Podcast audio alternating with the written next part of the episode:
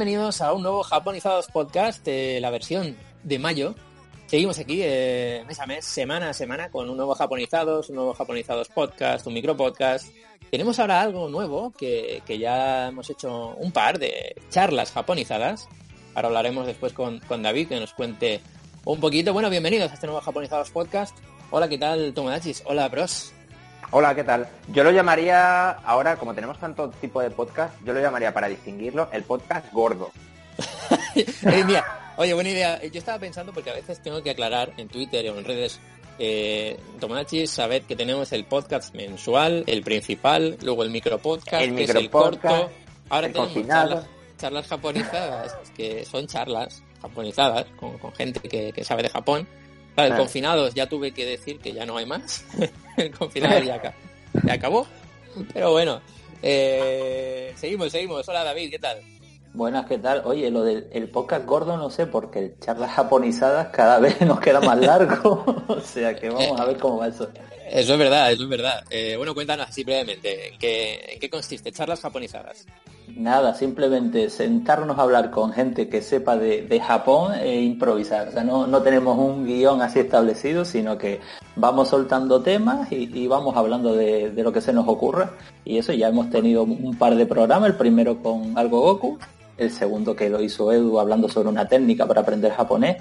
Y ahí tenemos uno en breve con, con un conocido ya del podcast, que bueno, ya, ya se irán enterando. Muy bien, muy bien. Bueno, pues ya sabéis, tenéis Japonizados Podcast, el mensual, el digamos el principal. Luego el micro podcast, ¿vale? El gordo, el gordo. Luego el Gordo. semanal, que es el Japonizados Micro Podcast, donde hablamos de algo en concreto. Mm, Algo de Japón en concreto, hablamos de ello. eh, Pues eh, el otro día hablamos del, del umami, eh, ese quinto sabor japonés. Bueno, pues ha Ah. gustado, ha gustado mucho el, el micro podcast y la verdad que está teniendo buenas escuchas, muy bien. Y luego también charlas japonizadas, ¿vale? Que, que sepáis un poquito para diferenciar. Hola, Reddick, ¿qué tal? Muy buenas, ¿qué tal? Y Roberto Nipón. Hola, hola, aquí estamos de nuevo en el mes de mayo. Aquí estamos, aquí estamos, ¿eh? Aquí estamos todavía separados. Pues sí, otra cosa no, ¿eh? Pero crear contenido sobre Japón lo estamos haciendo. Luego ya te digo. ya te digo. Yo recuerdo sí. cuando la gente nos pedía, porque antes, pues eso, grabamos un programa al mes y Sí. los oyentes nos decían, queremos más, queremos más. Pues mira, ahí yo Pues creo mira. que En breve van a decir, paren, por favor. ¿Sabéis, ¿Sabéis ese tipo de ediciones de pelis y de videojuegos que salen, que salen 40.000 ediciones de un mismo juego? Sí, Edición sí, limitada, edición exclusiva, edición platino, edición... Exacto. Una figura aquí de, de los cinco, tal. va. Oye, sí, sí, sí, es un poco así. Eh, y además ahora tenemos eh, las escenas eliminadas de, de aquel documental, ¿no? Hicimos en 2016 y estamos lanzando ahora cada semana prácticamente un nuevo capítulo. Si es que estamos muy locos con, Y aún, Japón. estamos, y aún estamos pensando más cosas. Hombre, sí, sí, sí. Ay, perdonad que no me he presentado, yo soy Brody, ya sabéis. Encantado de estar aquí. Un, un contenido más, un contenido más, que nos encanta hablar de Japón, ya lo sabéis. Tomodachis, Tomodachis, Mamonakus y Mamodachis, no sé en qué lado estáis, pero os queremos a todos, no os preocupéis. Bueno, Ca- quería decir día- algo... Sí, sí, adelante, bro. Cada día, cada día hay más ma- ma- mamodachis, ¿eh? Cada día hay más. Ye- Sí, ¿no? Es- tenemos Sí. que volver a hacer la encuesta, ¿eh? Yo creo que... Está, que- está cogiendo terreno, está cogiendo terreno. Los mamodachis están creciendo, sí, sí. A ver si se, a ver si se van a comer a los tomates y los mamonacus, los mamodachis. A ver en qué va a quedar la cosa. Oye, tengo algo muy especial que contar. Eh, no sé si lo sabéis, pero hemos superado las 100.000 escuchas eh, en iBooks, solamente en iBooks, lo que me parece espectacular. Así que, buah. Hay un Es estadio de tomo- un estadio de, Oh. de tomodachis. Eh, sí, sí, totalmente. Es que me- Un estadio. Llenas un estadio. Eh, no me quedan más, no nos quedan más que palabras de agradecimiento para, para todos vosotros. Muchas gracias por, bueno, pues por seguir ahí, por seguir escuchándonos. ¿Quién lo, quién lo diría, no? Más de 100.000 escuchas, eh, sin contar pues, las escuchas de TuneIn, TuneIn o otras plataformas en, las que estamos, por ejemplo Google Podcast, eh, que ya se puede escuchar. Si tenéis dispositivo Android, ya lo podéis escuchar también desde Google Podcast, además de Apple Podcast, Spotify, TuneIn, la web de radioviajera.com y sobre todo recomendaros entrar en directo a japón.com en la sección japonizados que ahí además tenéis contenido ampliado referente a el podcast en, en cuestión. Sí, sí, pues esto de Japonizados Podcast, eh, Tomodachis, que, que tenemos muchas ganas, que hay un contenido muy, muy grande para, para el programa de hoy. Así que vamos con ello. Recordad que podéis encontrarnos también en Twitter, en Doku Japonizados y en el correo electrónico japonizadospodcast.gmail.com. Ojo. ¿Qué pasa, bros? Eh, una cosa, que eh, hablábamos de escuchas, pero es que hay que agradecer en especial a ciertos colectivos Hombre, sí. De que nos escuchan. Fijaos, estamos- Bueno. hemos, hemos mirado las estadísticas de, de iBooks, de, de número de Sí. escuchas, desde dónde nos escuchan más. Bueno, los primeros países son España, Estados Unidos, Argentina. eh, hay una serie de países que son los top. Puede ser, puede ser lógico, ¿no? Que, que por cercanía, por, el- por el idioma, por, ¿no? Digamos. Claro. Pero Pero, es que luego, luego, eh, al final de la lista, hay gente que nos escucha desde Guadalupe, desde Mozambique, desde Etiopía, desde Jordania o desde Eslovenia. O sea, Curioso. Es que en Mozambique hay mucho gusto por los japoneses. ¿eh? Pues molaría que alguien en alguna plataforma, si nos escuchas realmente de esos sitios tan guays, por favor, escribir un comentario y decirnos que realmente sois oyentes. Nos haría súper ilusión. la verdad que sí, que nos digan cómo han llegado a, encontrarnos ¿no? desde, desde esos países. Es que es flipante. ¿Cómo, cómo ha ocurrido esto? ¿no? No, me parece alucinante. Pues Tomodachis, muchas gracias. Muchas gracias a todos por, por seguir ahí, por seguir escuchándonos y por seguir apoyándonos. La verdad que hoy tenemos mucho contenido. Vamos a hablar de, por ejemplo, por ejemplo, Takayama, en lugares de Japón. Hablaremos de, Takayama. Tendremos dos entrevistas muy grandes con Magi-chan, de Magi-chan eh, in Japan. Y tendremos también a Berta y a Jesús, de, bueno, pues los creadores del libro que comen en Japón. Hay vida más allá del sushi. Hablaremos con ellos pues de mucho, de mucha comida japonesa de Japón y, bueno, va a ser una entrevista seguro muy, muy divertida. También eh, daremos un pequeño consejo japonizado en el que hablaremos de si es posible volar un dron en Japón o no. Hablaremos también de los shogun con Bros en historia nipona y también tendremos los orígenes del manga. Atentos porque el manga nació hace mucho, mucho tiempo. Y por último, un misterio nipón que nos traerá Bros. Así que Tomodachis, estos japonizados podcast, comenzamos.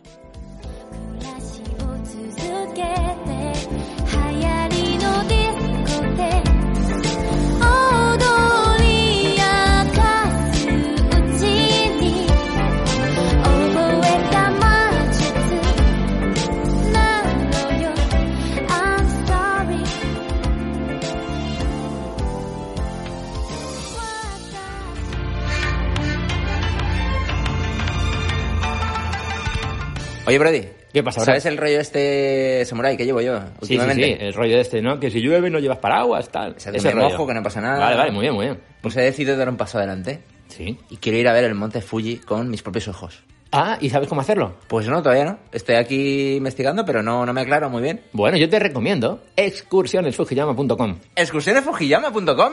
Sí, sí, sí, que además tienes un guía español, eh, se llama Ken, y, y ¿Como va a estar Ken contigo, Masters? como Ken Master, por ejemplo. Va a estar Hayuken. contigo, sí señor. Muy bien. Estará contigo por allí con, por Japón, por el monte Fujiyama, por los alrededores, y bueno, con él puedes ver, eh, con, este, con este guía, que es espectacular, pues la pagoda Chureito, los cinco lagos del monte Fujiyama. Iremos en plan samuráis. Claro, si te, Nosotros, puede- te, mano a puede- mano. te puedes vestir de samurái si quieres. sí, Perfecto. Perfecto, pues ya creo que ya lo tengo pensado. ya sabes lo que vas a hacer. Sí. Visitar los alrededores del monte Fuji con, Con excursionesfujiyama.com. Fujiyama.com. Sí, señor. Recuerda, excursionesfujiyama.com.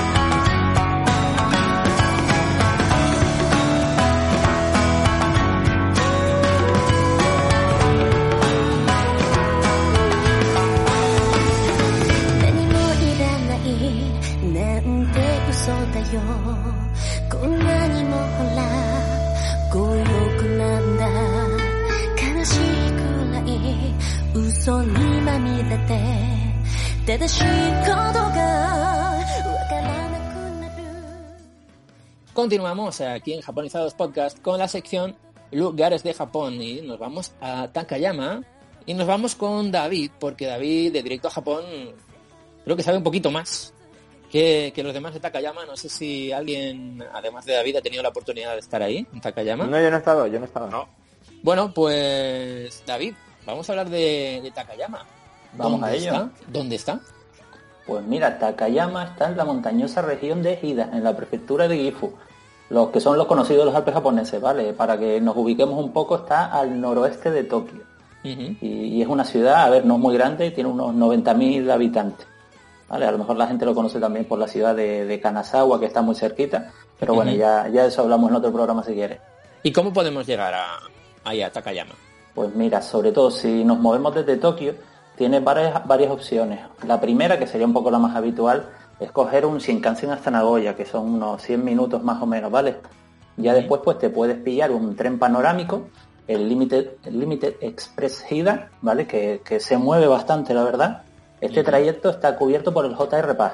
A ver, es mucho Nada. tiempo, ¿no? Por lo que veo, son bastantes horas a ir. No sé qué recomiendas, si ir muy temprano o incluso ir para ya pensar en hacer noche. Hombre, a ver, lo, lo más aconsejable es eso, es pegarse un buen madrugón ese día para poder aprovechar el día sobre todo. Ojo lo importante que es el JR Pass, ¿eh? Sí. Sí, porque si no el trayecto es que te puede salir por unos 15.000 yenes, que es una pasta, ¿eh? Sí, sí. Trayecto, Sí. claro, es que es eso, o sea, son unos 30.000 yens más o menos ida y vuelta. O sea, para Claro, que sí. lo, lo- lo que hemos hablado mil veces de si compensa o no el JR Pass, Fíjate, fíjate pues, si compensa. echa cuentas, son 30.000 yenes que son unos cuantos, 200, ahora en cambio, 260 euros por ahí, ¿no? 280, una cosa así. Sí. Pues el JR Pass hará de 14 días que está unos 400 euros. 390 Por eso- y tanto, sí, Pues, más o menos. pues ya es más de más de más de la mitad del, del JR Pass. Muy recomendado. solo. Ya sabéis, Sí, Japan sí, Pass. Ya sabéis dónde comprarlo también, ¿no? En directo a japón.com. Ahí, ahí. Sí, porque ya la- las otras opciones que tienes aparte, pues ya es ir en bus, que eso sí que ya es una paliza, que son más de 5 horas, y pero bueno, tienes bus directo, por ejemplo, de Tokio a Takayama, que son, que son unas 5 horas y media, y te sale entre 6.500, 7.000 yenes el, el trayecto más o menos.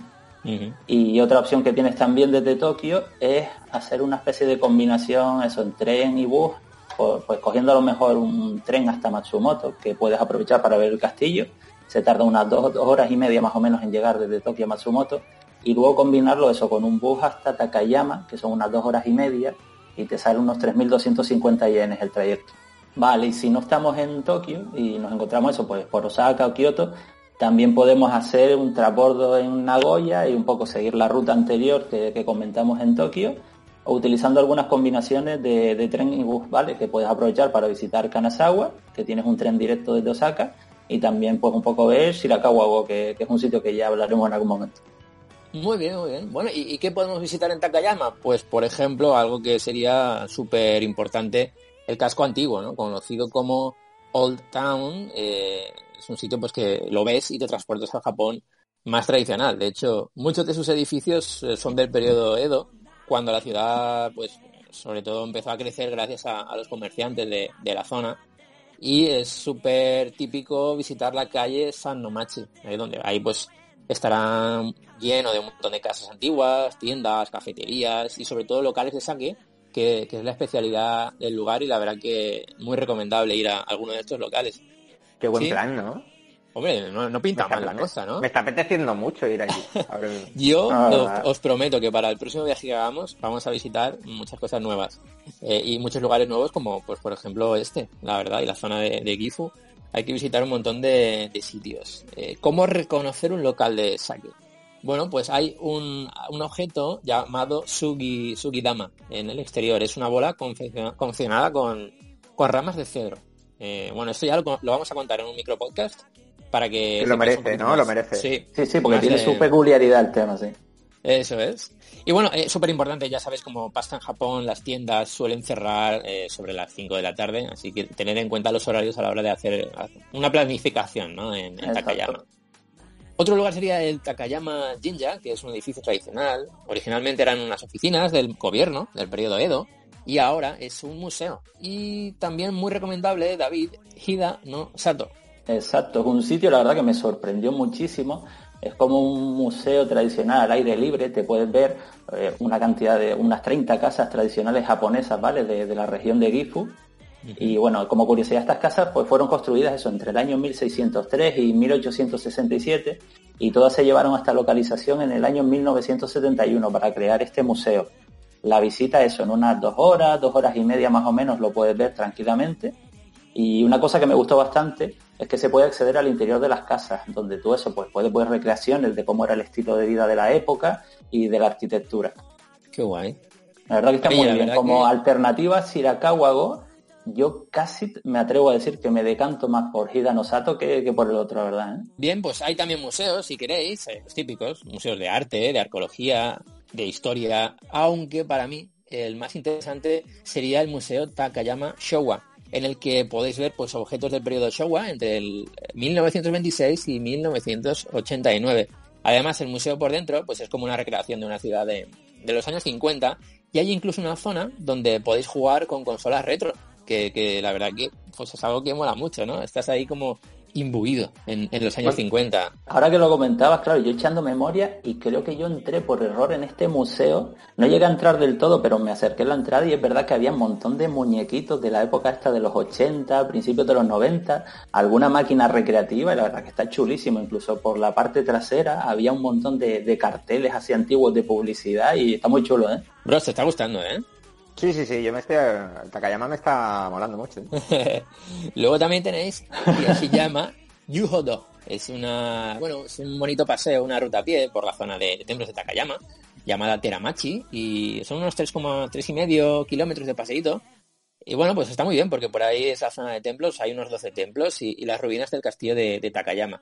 Y yo creo que es un lugar muy guay, ¿eh? para pasear tranquilamente. Te llevas tus onigiris en la mochila y una bebida y tal. Y oye, desconectas un poquito por ahí. Al final de, de la ruta se encuentra el santuario Ie, en el que se basó Makoto Shinkai para recrear un santuario de, de la película Kimi no Niwa. Ostras, brutal. Venga, esto, va, ¿eh? ya, ya está, venga, vámonos. Vámonos. Y también tenéis los mercados matinales, ¿verdad, David?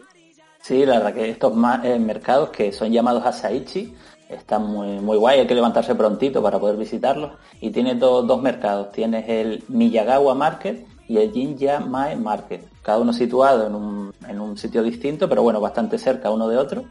Y eso, y a partir de las 7 de la mañana, a partir de las 8 en, en invierno, ya puedes acercarte y eso, tienes puestos de, de verduras, de snacks, de flores, entre otras cosas, ¿vale? Y, y bueno, hombre, la verdad que si, si tienes ahí una cocina a lo mejor en el sitio donde te esté te estés quedando y aprovechas y puedes comprar ingredientes, se te da bien la cocina, pues te puede quedar una cosa bastante curiosa. David, tú que has estado, ¿cuánto tiempo recomiendas dedicarle a... ¿Se puede, ¿Es viable hacer noche allí? Sí, sí, sí, sí. Yo, a ver, yo creo que con quedarte una noche, dedicarle esos dos días, una noche, lo ves bien. Más o menos. ¿Le podrías dedicar tres? También lo podrías hacer. Pero yo creo que con dos días, si tienes un, un itinerario así apurado, se ve bastante bien. Yo creo que es un sitio para, para eso, para, para pasear relajado, ¿no? Por esa zona tradicional de, de Japón, como es Takayama, para desconectar un poco de, de, de todo el ajetreo de, quizá de Tokio, ¿no? Es un sitio muy chulo para, para ver un, otro tipo de Japón.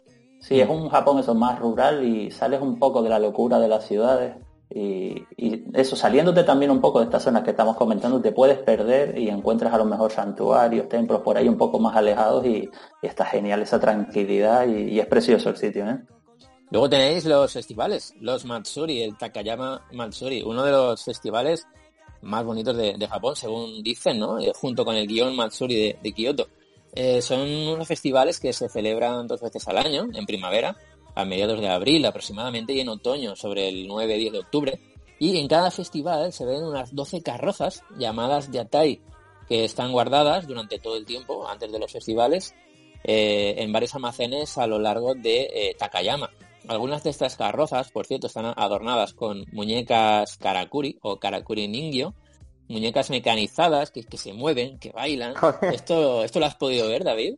Sí, sí, sí, tuve, tuve la suerte que en, el viaje de 2014 coincidí con, con el festival de primavera y brutal, o sea, eran estas carrozas que son enormes, todas repartidas a lo largo de, de la ciudad, un montón de gente, eh, podías sacarte fotos con las carrozas y, y un poco te ponían los gorritos típicos, te sacaban fotos eso con gente de la ciudad, pues con las ropas tradicionales de allí y demás. Y después eso, la curiosidad de, de estas muñecas que se, que se mueven, que durante varios momentos del día pues a lo mejor una de estas carrozas hay niños alrededor subidos en la carroza, pues eso, cantando y tal, y aparecen estos muñecos así como pequeños muñecos mecanizados que van un poco moviéndose en función del ritmo de la música y, y demás. Estaba a tope la ciudad, un montón de puestos de comida, la verdad que, que es una fiesta que vale la pena pasarse. Qué guay. Oye, por cierto, si vais a Japón en unas fechas en las que no está en marcha este festival, no os preocupéis porque podéis ver eh, las carrozas en el Museo del Festival, en Matsuri no Mori. La verdad que, vale la pena verlas, ya que estáis ahí, si tenéis la ocasión de entrar a este museo y echar un vistazo, porque además tienen un diseño y una estructura muy grande, flipante. Cuando vas paseando eso por la ciudad, verás que hay como puertas muy grandes en los laterales y delante tienes un cartel diciéndote la carroza que se está guardando ahí dentro. Qué guay. por eso que, que te van explicando un poquito cada carroza a qué pertenece y eso y te lo irán encontrando a lo largo de todo el recorrido de la ciudad. También tenéis el, el barrio rojo de, de Takayama, que bueno, creo que tú sí que lo has podido ver también, ¿no, David? Sí, sí, este me lo descubrió nuestro amigo Bad Boy de- del grupo de, de directos japonizados de Telegram y no lo conocía para nada. O sea, yo pensaba eso, que Takayama es una ciudad para verla de día y de noche la verdad que tú te asomas a la calle y no ves a nadie. Pero esta zona que está un poco por la, la zona de Asahimachi, está cerca de la zona de, de los puentes y demás. Y eso, hay locales nocturnos con unos nombres bastante curiosos, la verdad, que, que tienen pinta de ser locales de chicas de compañía y demás. Y aparte también eso, te encuentras unos izakayas muy chulos, que están muy curiosos, se come pues, una pasada de bien.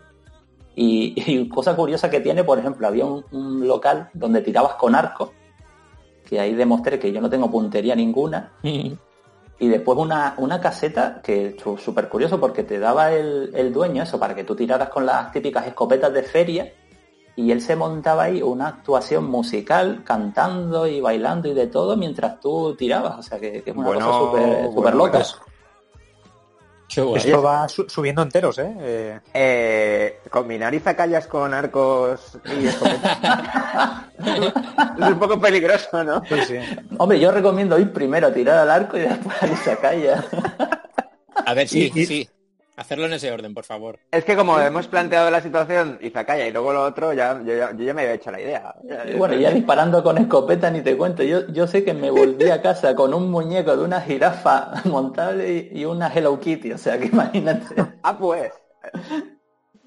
Y luego otra cosa que yo acabo de descubrir, eh, en Takayama eh, también podemos comer carne de muy buena calidad. Eh, en Japón sí que es verdad que la carne de Kobe es la que tiene como el más caché o tiene un poquito más de, de renombre, pero en la zona de Takayama podemos encontrar carne de Hida, no sé si se pronuncia así, o, Hi- o Hida o Shida, o- y es una carne también de muy buena calidad, yo creo que es la que rivaliza en Japón con la carne de Kobe. O sea que yo creo que aquí en Takayama podemos tener de todo, hasta carne de muy buena calidad y, y la verdad que me han despertado unas ganas terribles de ir por esa zona, ¿eh?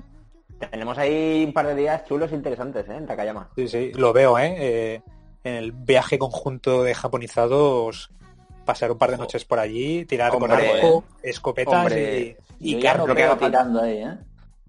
Sí, sí, sí. Ah, Takayama, Tomachis, y por último decir que también incluso tenéis la posibilidad de hacer unas pequeñas excursiones desde, desde Takayama, como son Shirakawa-go o Gokoyama, que lo normal es ir primero a estos lugares y luego llegar a Takayama, o incluso Okujida, sus baños termales, que, que molan mucho, están al, aire libre, eh, en plena montaña, el Gero Onsen, Furukawa, pero de todos estos lugares nos los guardamos y ya hablaremos en, en otros japonizados podcasts, más en concreto de cada uno de, de estos lugares. Así que nada, esperamos que os haya gustado Takayama que seguro que, que más de uno le han entrado ganas, ganas de ir. Pues A mí ya me vuelve, a mí Sí, ya me vuelve loco, a mí ya me vuelve loco. Sí. Yo creo que seguro que vamos a ir en el próximo viaje. Sí, sí. Muy bien, Tomodachi, seguimos en Japonizados Podcast y en breve viene Magi-chan. Vamos a hablar con ella de un montón de cosas, de todas sus aventuras por Japón. No os perdáis la entrevista con Magi-chan. Seguimos. 반창고를 묻혀서 보이지 않았을 뿐 그대로 남아있잖아. 차가워져 버린 내 마음은 더 이상 이어폰을 끼지 않고 오, 오늘도 시간을 소모. 속나루 띠몸 누게 다스카 모여오니 키고 엘루 나트카시 너 멜로디. 또 기메키와 AM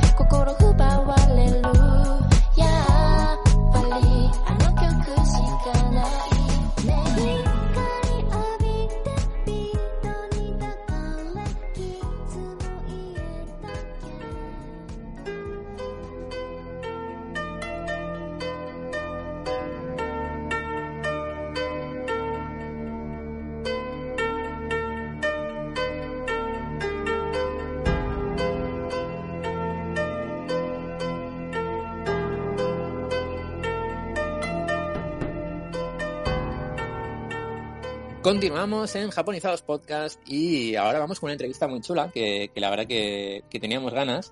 Y vamos a entrevistar, vamos a hablar con Magi-chan, que, que ya está en directo desde Japón, son allí más o menos las 6 de la tarde. ¿Qué tal, Magi? Hola, ¿qué tal? ¿Qué tal? ¿Todo bien por allí? ¿Cómo van las cosas en Japón? ¿Todo, todo más Bueno, o menos en calma? Sí, claro, como aquí se permite salir a la calle, pues la verdad es que no se nota mucho la diferencia. Sí que se ve un poquito menos de gente y tal, sobre todo en el barrio donde yo vivo, que es una zona residencial. ¿Cómo, Sí, cómo se se, nota llama el menos. barrio? ¿Se, se puede decir? Bueno, voy a decirlo porque sois vosotros. sí, vivo en Nakano. Supo- Supongo que lo Oh, conocéis. Oh, qué por el guay. Nakano, Nakano. Broadway. sí, sí, sí. Está muy cerca de mi casa, Nakano Broadway. Oye, ¿quieres que te llamemos Magi o Magi-chan? Mm, Maggi mejor, ¿no? Vale, vale. Bueno, primero decirte que gracias por, por estar aquí, por aceptar nuestra invitación y, y bueno, que, que estamos muy contentos de poder charlar contigo. No, gracias a vosotros. La verdad que para mí es un honor que me hayáis invitado, de verdad, porque mi podcast es muy, muy humilde y vosotros ya, bueno, tenéis mucha experiencia, tenéis un canal chulísimo.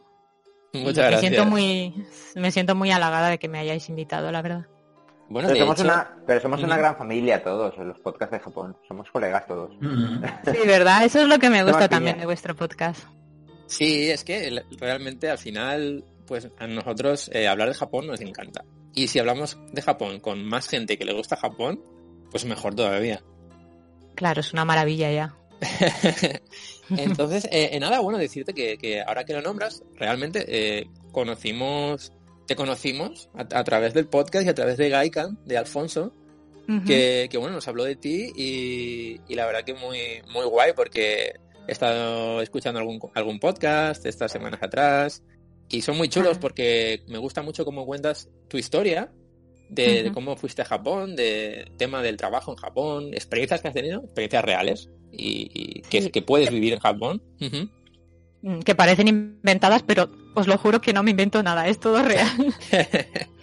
Oye, pues hay cosas impactantes, ¿eh? De cositas que has, que has tenido que, que vivir allí. Y, y bueno, pues al final Japón tiene muchas cosas buenas, pero alguna otra no es tan buena. Que son cositas que, que si queréis, Tomodachis y Mamonakus, que estáis escuchando el podcast, si queréis saber un poquito más de, de esto en detalle, os recomiendo mucho que, que escuchéis el, el podcast de, de Mai-chan, que, que bueno, que si no me equivoco está en iBooks como plataforma principal, ¿no? Sí, eso es. Muy bien, muy bien. Bueno, También pues se puede escuchar en Google, eh, ¿cómo se llama? Google Podcast. Google Podcast. También en la de Apple, Apple Podcast se llama, creo. Y hace poquito lo subí también a Spotify. Ah, muy bien, muy bien, perfecto, perfecto. Oye chicos, no sé si queréis eh, preguntar alguna cosilla. Yo pues tenía pensado lo- lo- la primera pregunta, ¿no? Que, que hacemos a todos los invitados, a todos los entrevistados. Creo que sé Refer- es. Sí, ¿verdad? qué miedo, Yo también. qué miedo. Venga, venga, bros, da- ¿Cuánto dinero tiene? ¿Cuánto dinero tiene? No, no.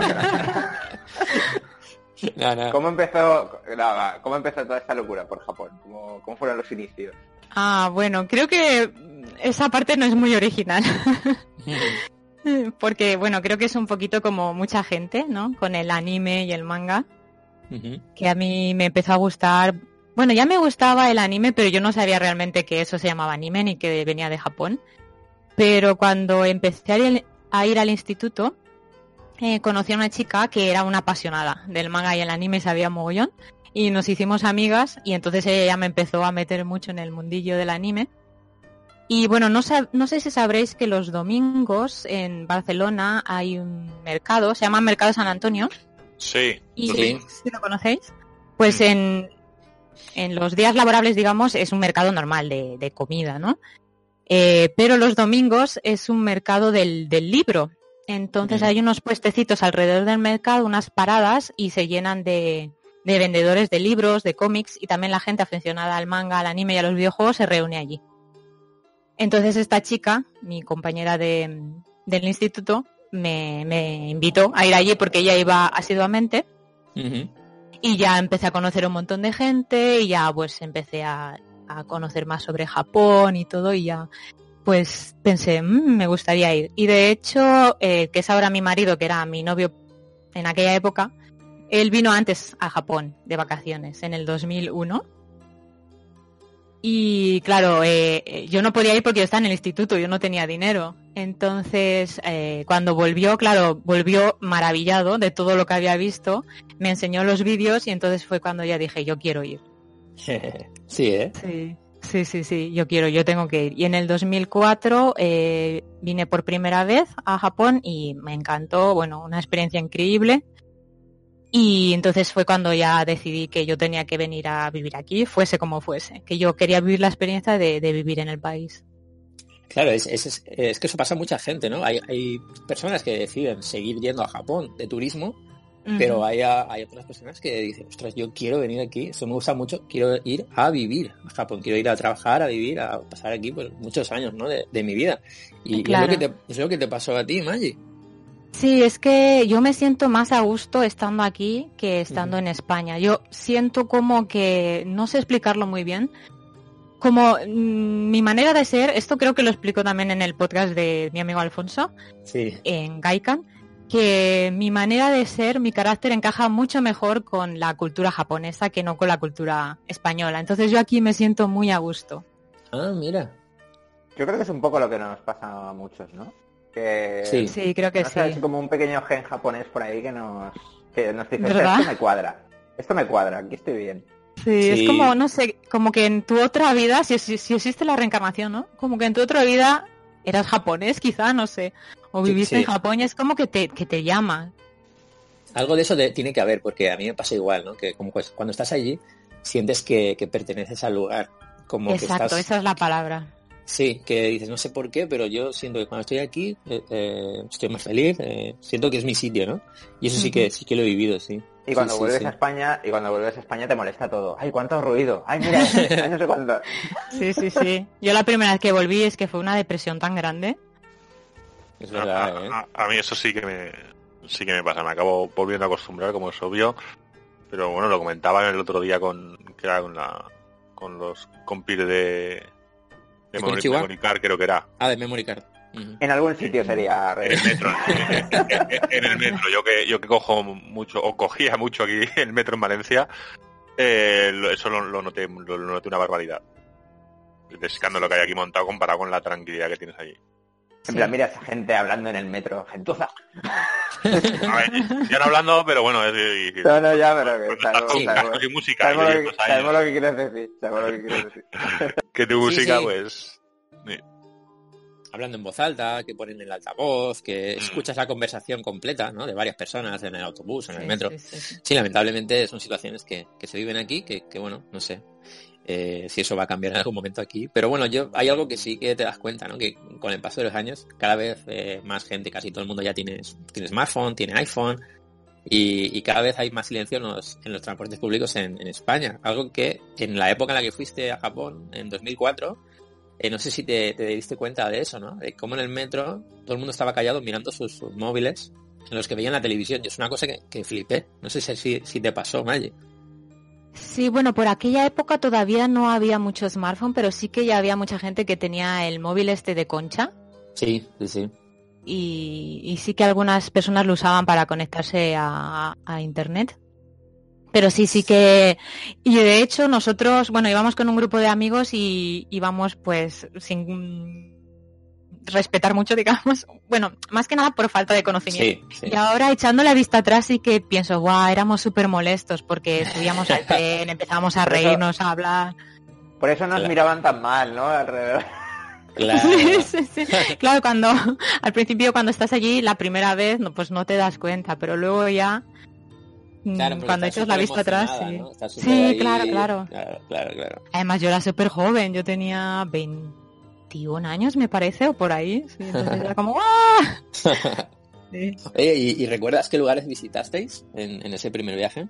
Sí, sí, sí, sí. Eh, estuvimos básicamente en Honshu, la isla central, y estuvimos, por supuesto, en Tokio.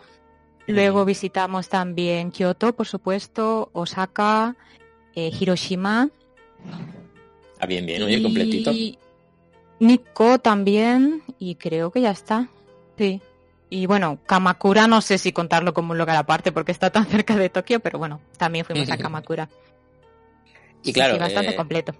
ese viaje me imagino que, que confirmó tu, tu, tu pasión por Japón y hizo que quisieras volver eh, una segunda vez, ¿no? También como, bueno, como viaje de, de turista, de turismo. Exactamente. De hecho, volví en el 2008, otra vez.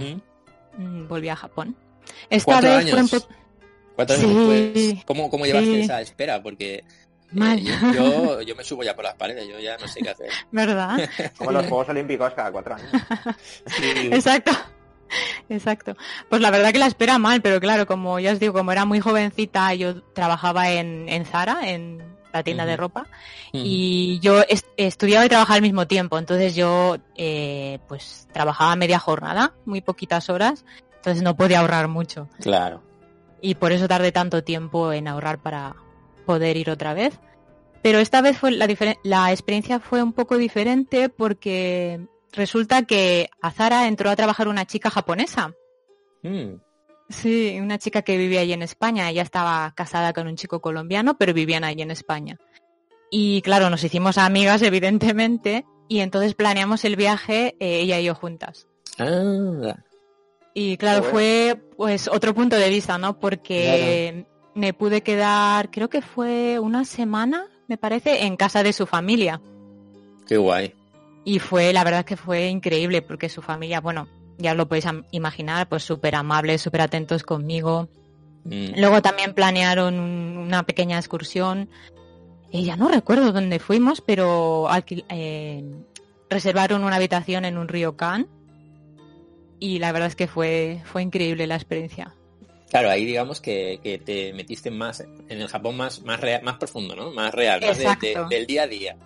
Exacto, ya pude ver cómo era una casa japonesa de una familia por dentro, dormir allí, cómo se relacionaban entre ellos. La verdad es No que es- estuvo muy chulo. No hay nada como cuando visitas un país, tener la posibilidad o la suerte de visitarlo, digamos, con, con gente local. Claro, conoces la, re- Que- conoces la realidad, ¿no? Estás en tu Exacto, con gente que es de ahí o con gente que aunque no sea de ahí que lleve muchos años, pero vamos, que esté integrada en el día a día, digamos, y conozca un poco eh, pues las, los entresijos, las cosillas, lo que el resto de turistas no conocen, eso Sí. está muy chulo. Sí, porque el, muy el chulo. ir a Japón o, o ir a cualquier país en modo turista, que, que todo es súper idílico y bueno, pues hacemos prácticamente lo que queremos y es todo súper perfecto, ¿no? Si vas y vives la experiencia de estar en, en- con gente que vive allí, ¿no? Y, y ver cómo haces el día a día, igual eso eh, hace que realmente veas, mm, que me imagino que es lo que, lo que te pasó, Maggi, que, que efectivamente querías eh, volver y querías intentar quedarte en Japón a, a vivir. Exacto. Y además es que ellos, esta familia no vivía en Tokio, vivía en Chiba, pero en un pueblo de Chiba. Así que fue totalmente una experiencia nueva para mí, porque estuve eso en, en una zona, pues, un, pueblo, no, no era totalmente montaña, pero estaba rodeado de, de árboles y de vegetación. Pasada.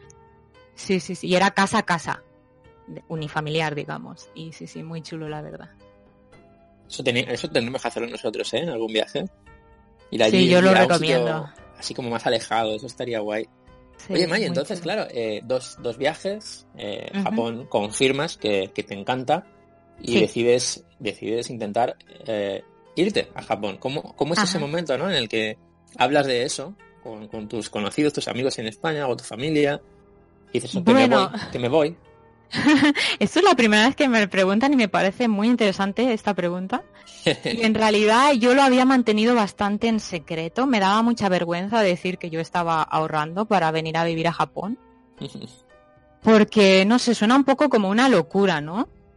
Un poco, Sí. un poquito sí. ¿Verdad? Entonces, pues yo lo mantuve bastante, bastante secreto. Por supuesto, la gente a mi alrededor sabía que a mí me gustaba Japón. Mm, Eso no se Claro, puede pero, ocultar. pero- pero de una cosa a otra, claro, cambia mucho. Es un gran Claro. paso. sí. Sí, sí, sí. Y de hecho yo creo que no se lo dije a nadie hasta que yo no tuve el visado, hasta que no me aseguraron el visado, que eso ya es lo que te dice, sí, ya puedes ir. Creo que no se lo comenté a nadie. Y de hecho a mi madre me daba pena decírselo porque claro, la dejaba sola, ¿no? Claro. Y, Sí, sí. y entonces yo me vine un... eh, me parece que mi avión salía el 10 de enero Mm. del 2013, pues yo se lo dije a mi madre, eh, me parece que un día después de Navidad del Sí, iba a 2012. decir el Wow. 9 de enero. Yo también esperaba ahí. El día con, la, ma- con la maleta en la mano, mamá. casi, No, casi. No, Vengo a decirte algo, vengo a decirte algo. que esta noche vieja no la pasó contigo, ¿no? Sí, bueno, la noche vieja sí, pero Ah, vale. sí, sí, los reyes también, pero ya después de reyes, ya bye bye. ¿Qué cara, qué cara pone, no? O sea, ¿cómo te mira? ¿Cómo, cómo reacciona? Pues la verdad es que ella se lo tomó mejor que yo. Yo estaba como casi llorando diciendo, ay mamá, lo siento mucho.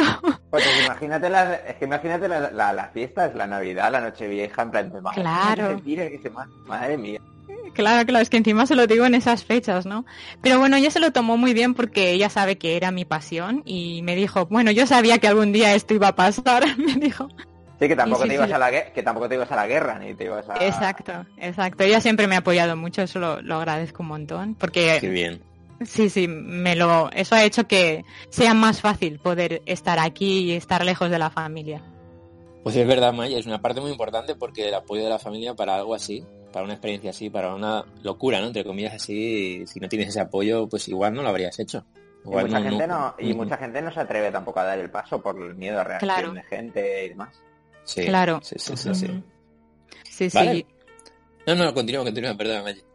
No, no, no, eso iba a decir que, que es verdad que conozco a bastantes personas que también les apasiona Japón, pero nunca se han atrevido a venir Claro. por eso. Eso pasa, eso pasa. O sea, que, que- que de repente comunicas, ¿no? Que, que te vas a Japón, pero Ujú. dices que, que consigues un visado. Eh, ¿Un visado eh, quieres decir porque una empresa en Japón te contrata?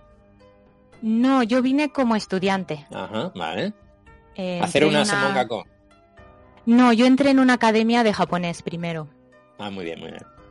Yo la Semongaku en un principio no me la planteaba porque yo ya había estudiado la carrera y el máster. Entonces yo quería venir ya aquí a trabajar como, como profesora, porque yo estudié filología hispánica y luego hice un máster para ser profesora de español. Entonces ese era mi objetivo, ¿no? Venir aquí y trabajar como profesora. Entonces una manera fácil de, de hacerlo es, ah, de hacerlo quiero decir, encontrar trabajo en Japón Sí. eh, es estando aquí, ¿no? Digamos, es mucho más fácil si estás aquí encontrar trabajo y un trabajo que te ofrezca un visado de trabajo, ¿no? claro. Pero claro, para venir aquí y estar bastante tiempo necesitas un visado, valga la redundancia. Entonces, la manera más fácil es entrar en una academia de japonés y si estás más de seis meses, no sé si la normativa ha cambiado porque os estoy hablando de hace siete años, pero cuando yo vine, eh, si estabas más de seis meses estudiando en dicha academia, te hacían el visado de estudiante. Ah, vale, vale, vale. Y con ese Ya, visado puedes trabajar eh, 28 horas a la semana. Que eso sería un, aru- un arubaito. Exacto, No, no un trabajo que no sea temporal, ¿no? No podrías, claro. Solo máximo 28 horas. Exacto. Esto lo hacen porque muchos es, es muy normal aquí en Japón que los estudiantes trabajen, incluso estudiantes de Claro. instituto, cuando ya tienen la edad para trabajar, que si no lo digo mal, creo que son 16 años. eh, ya empiezan a trabajar, porque aquí lo llaman, ¿cómo lo llaman? Eh, estudio de la sociedad, Shakai Benkyo se dice en japonés. Ah, Y entonces eh, el arubaito es como la entrada al aprendizaje para cuando ellos ya sean trabajadores mm, a tiempo completo, digamos. Para cuando ya entren en una empresa seria. ya tener la experiencia, ¿no? Y el saber cómo va el mundillo de- Exacto. de- del empleo. Claro, porque mucha gente, porque Sí. mucha gente se tira estudiando muchísimos años, pero luego no, no sabe cómo funciona el mundo real, por así decir. En plan de... Exacto. Entonces, eh, aquí muchos estudiantes hacen arubaito para eso, un poco para prepararse ya para lo que es el mundo laboral. Es algo muy normal. Entonces, estos visados, como son del gobierno japonés, pues ya contemplan también esa posibilidad de que aunque tú vengas como estudiante, pues puedes trabajar un poquito. También a, a los japoneses, bueno, yo por, por los viajes que hemos hecho, la gente joven me doy cuenta de que si no trabaja, no se puede comprar esas marcas de ropa y de bolsos y de mochilas y de zapatos y de zapatillas que llevan, porque yo alucino, alucino con, con, con, con las marcas tan top que llevan todos. Sí, sí, sí, sí. Y sí, sí. y es como tú dices, es gracias al Arubaito, porque de hecho, Claro. por ejemplo, mis estudiantes, ellos eh, vienen de familias que tienen dinero, o sea, no, no son familias humildes. Y de hecho ellos no necesitan traba- trabajar para pagarse la universidad, se lo pagan sus familias. Claro. Pero como tienen esos caprichitos, como le gusta mucho vestir a la última, con marcas, o por ejemplo tener el último iPhone. De hecho, ellos tienen mejor, mejores iPhones que yo. Yo voy con el iPhone 7 y ellos van con el iPhone 11. y, es, y es por eso, por eso que hacen Arubaito, como tú dices. Sí, sí, sí. Es que es algo que me impactó mucho, sobre todo en mi primer viaje, ¿no? Ve- Ver esa gente tan joven con, con tantas cosas de, de marcas muy caras. Es algo que me, que me impactó. Sí, Pues más adelante pues conoces el, el- el tema, ¿no? De los arubaitos y dices, bueno, pues o sacan el dinero de ahí o están todos, son todos millonarios aquí, no sé qué pasa. No, no, no. A ver, en general, bueno, aquí mm, los sueldos son altos y tal. Y ya os digo que la mayoría, pues, son de familias que tienen un poder adquisitivo bueno, ¿no? Sí, Pero las familias no suelen comprarles esas cosas de marca. Entonces ellos Claro. hacen el arubaito pues para esos caprichitos, sí. sí, claro, lo que pasa es que nos movemos por Shibuya, por el 109 y esos Ah, entornos claro. que ahí, claro, ahí se ve más, se ve más La bien. zona de moda. Sí, Como si te vas a Madrid y te vas ahí al barrio Salamanca, pues fliparías también. claro, sí, claro. sí, sí. Bueno, y, y ya pues te vas, te vas a Japón, eh, em- empiezas esa gran aventura y, y bueno, eh, eh, eh, buscas alojamiento, ¿no? No sé si cerca de la academia, eh, ya empieza un poco algo nuevo, ¿no? El, el tema de buscar alojamiento, pues empezar a vivir en Japón, empezar a, a comprar comida, a tener unos ahorros. Sí. ¿Cómo gestionas todo eso los primeros meses? Claro. Claro, de hecho yo tardé tanto en venir a Japón. Mucha gente dice que yo he venido ya siendo muy mayor a Japón. Yo vine con Mm. 29 años Ujú. y fue porque, mm, porque yo estaba ahorrando para poder venir a Japón. Exacto, claro. Claro, entonces yo mientras eh, estudiaba en la universidad, pues trabajaba, como os he dicho, y ya estaba ahorrando para, para tener ya el colchón para poder vivir aquí en el caso de que no encontrase trabajo, para poder estar un año, que es lo que venía en un principio. Sí, claro, es que hace falta mucho dinero para eso. Sí, Para haber Sí. ahorrado. Pero me llama la atención lo de la edad. Si no hay edad para hacer las cosas. ¿no? Ya, ya, ya. Yo eso es lo que digo siempre, que no hay edad. De hecho, hay gente que es más mayor que ha, ven- ha venido aquí a vivir y también me han dicho, ay, que soy muy mayor, y yo siempre digo, no, es que no hay edad. Qué guay. Sí, y, y eso, entonces, am, la, el tema del piso, eh, yo lo reservé. Ah, sí, lo, lo que os iba a decir, eh, no sé quién ha comentado que hace falta mucho dinero para, para estar aquí, para venir aquí. Y de hecho sí es verdad, pero es que además cuando te están haciendo el visado, eh, te piden que les enseñes el dinero que tienes. La cuenta del banco, un extracto o Es, algo. exactamente. Ujú. Perdón, no sé si se está oyendo lo de las notificaciones de Windows, espero que no. No, no, no, se No, no, escucha, no. se escucha. Menos mal, menos mal. pues eso, entonces te pide, eh, la escuela eh, te pide que le enseñes que realmente tú tienes el dinero, no solo para pagar la matrícula, sino también para poder vivir aquí en, Mm, en Japón. Así que sí, hace falta bastante dinero. claro. Y nada, el piso lo busqué pues eh, antes de, de venirme. Hablé con un amigo que ya, ya vivía aquí en Japón, un amigo español, y me recomendó una agencia, que es una agencia que es para, para extranjeros. Ujú. Porque alquilar un piso aquí así de buenas a primeras, un piso que pueden alquilar a un japonés, digamos, es, yo diría que casi imposible. Y acabas de llegar al país, sí. En- porque, básicamente porque necesitas un, ¿cómo se dice? Un aval. Ah, vale. que se vale, dice? vale, vale. El aval tiene que ser japonés. Buah, Entonces, entonces. sí. Y además necesitas un número de teléfono, necesitas una cuenta bancaria. Que lo del entonces- número de teléfono, es verdad. Sí, sí, sí. Sí. Entonces, claro, todo eso no lo tienes al principio cuando acabas de llegar. Claro, eso no sé si, claro, tú tuviste la ayuda de, de tu amigo que quizá eh, fue todo más fácil, ¿no? Porque alguien que no sepa todo eso puede ser un poco estresante, Uf. ¿no? Los primeros, las primeras semanas. Sí, sí, sí. La verdad es que yo busqué muchísima información antes de venirme y bueno, claro, eh, como tenía a mi amigo que él fue como el pionero, él también me ayudó mucho, la verdad. Ah, pues menos mal, eh, sí, sí. Sí. Entonces hay, hay agencias especializadas, ¿no? De, de alquiler, de, incluso de Exacto. compra, ¿no? Para extranjeros. Sí, también hay de compra. Eh, De alquiler, pues creo que tienes que estar como mínimo un mes, o sea, pagar un mes de alquiler y no necesitas aval porque ellos ya te hacen de aval. Y otro, otra cosa que es un poquito diferente de los eh, alquileres, de los pisos en alquiler para japoneses, es que ya vienen, eh, ¿cómo se dice? Me sale la palabra en inglés. Vienen con los muebles. Ah, vale, Amueblados. amueblado.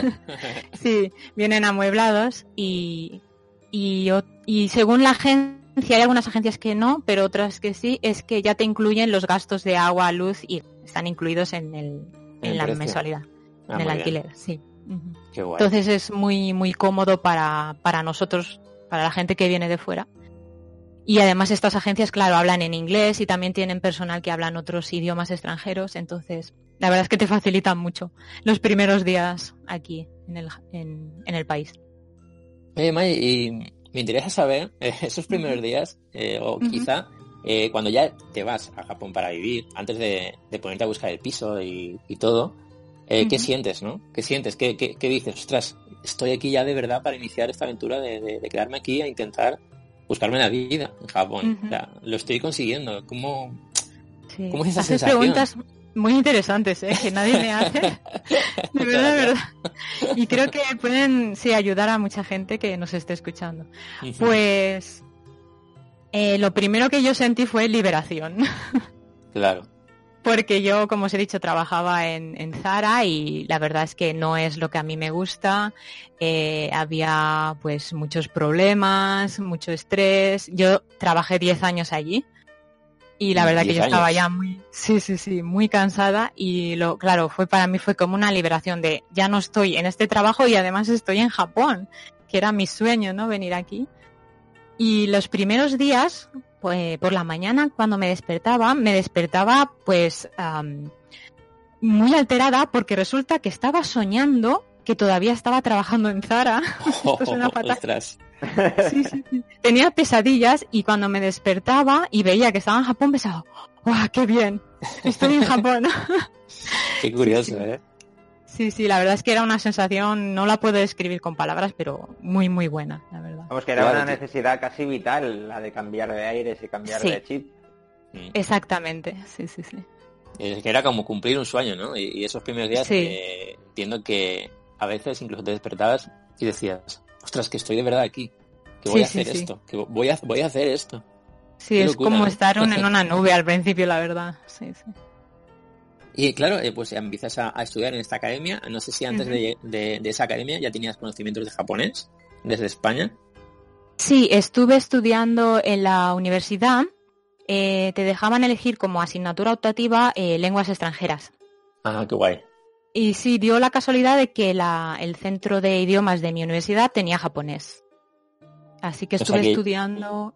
Ah, dime, dime. Sí, no, no, estuviste estudiando en, en España, entonces llegaste con ciertas nociones. O sea, ya me imagino Sí. que con el libro de Minano Nihongo o alguno similar. Sí, usábamos otro libro, pero sí algo similar. Estudié dos años y sí, ya tenía, digamos, la base, más o menos. Entonces yo no entré en el primer curso en la academia, yo entré en el tercer curso. Me hicieron una prueba de nivel cuando todavía estaba en España y me dijeron que yo tenía el nivel más o menos de, de tercer año. Y entré en el tercer.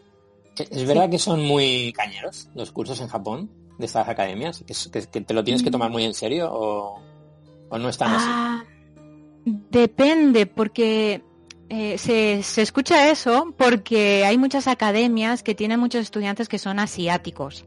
Ajá. Eh, la mayoría de estudiantes extranjeros aquí en Japón son de Asia, porque está cerca, claro. Claro. Entonces hay muchos chinos, también hay gente de Taiwán. ¿Y qué pasa? Ellos saben leer kanji.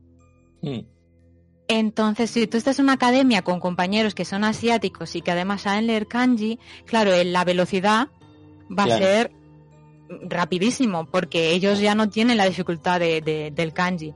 Pero, por ejemplo, la- Claro, entonces el profesor ve que ellos son capaces de leer y empieza pues a saco, ¿no? Con la, Claro. con la gramática, el vocabulario, etcétera.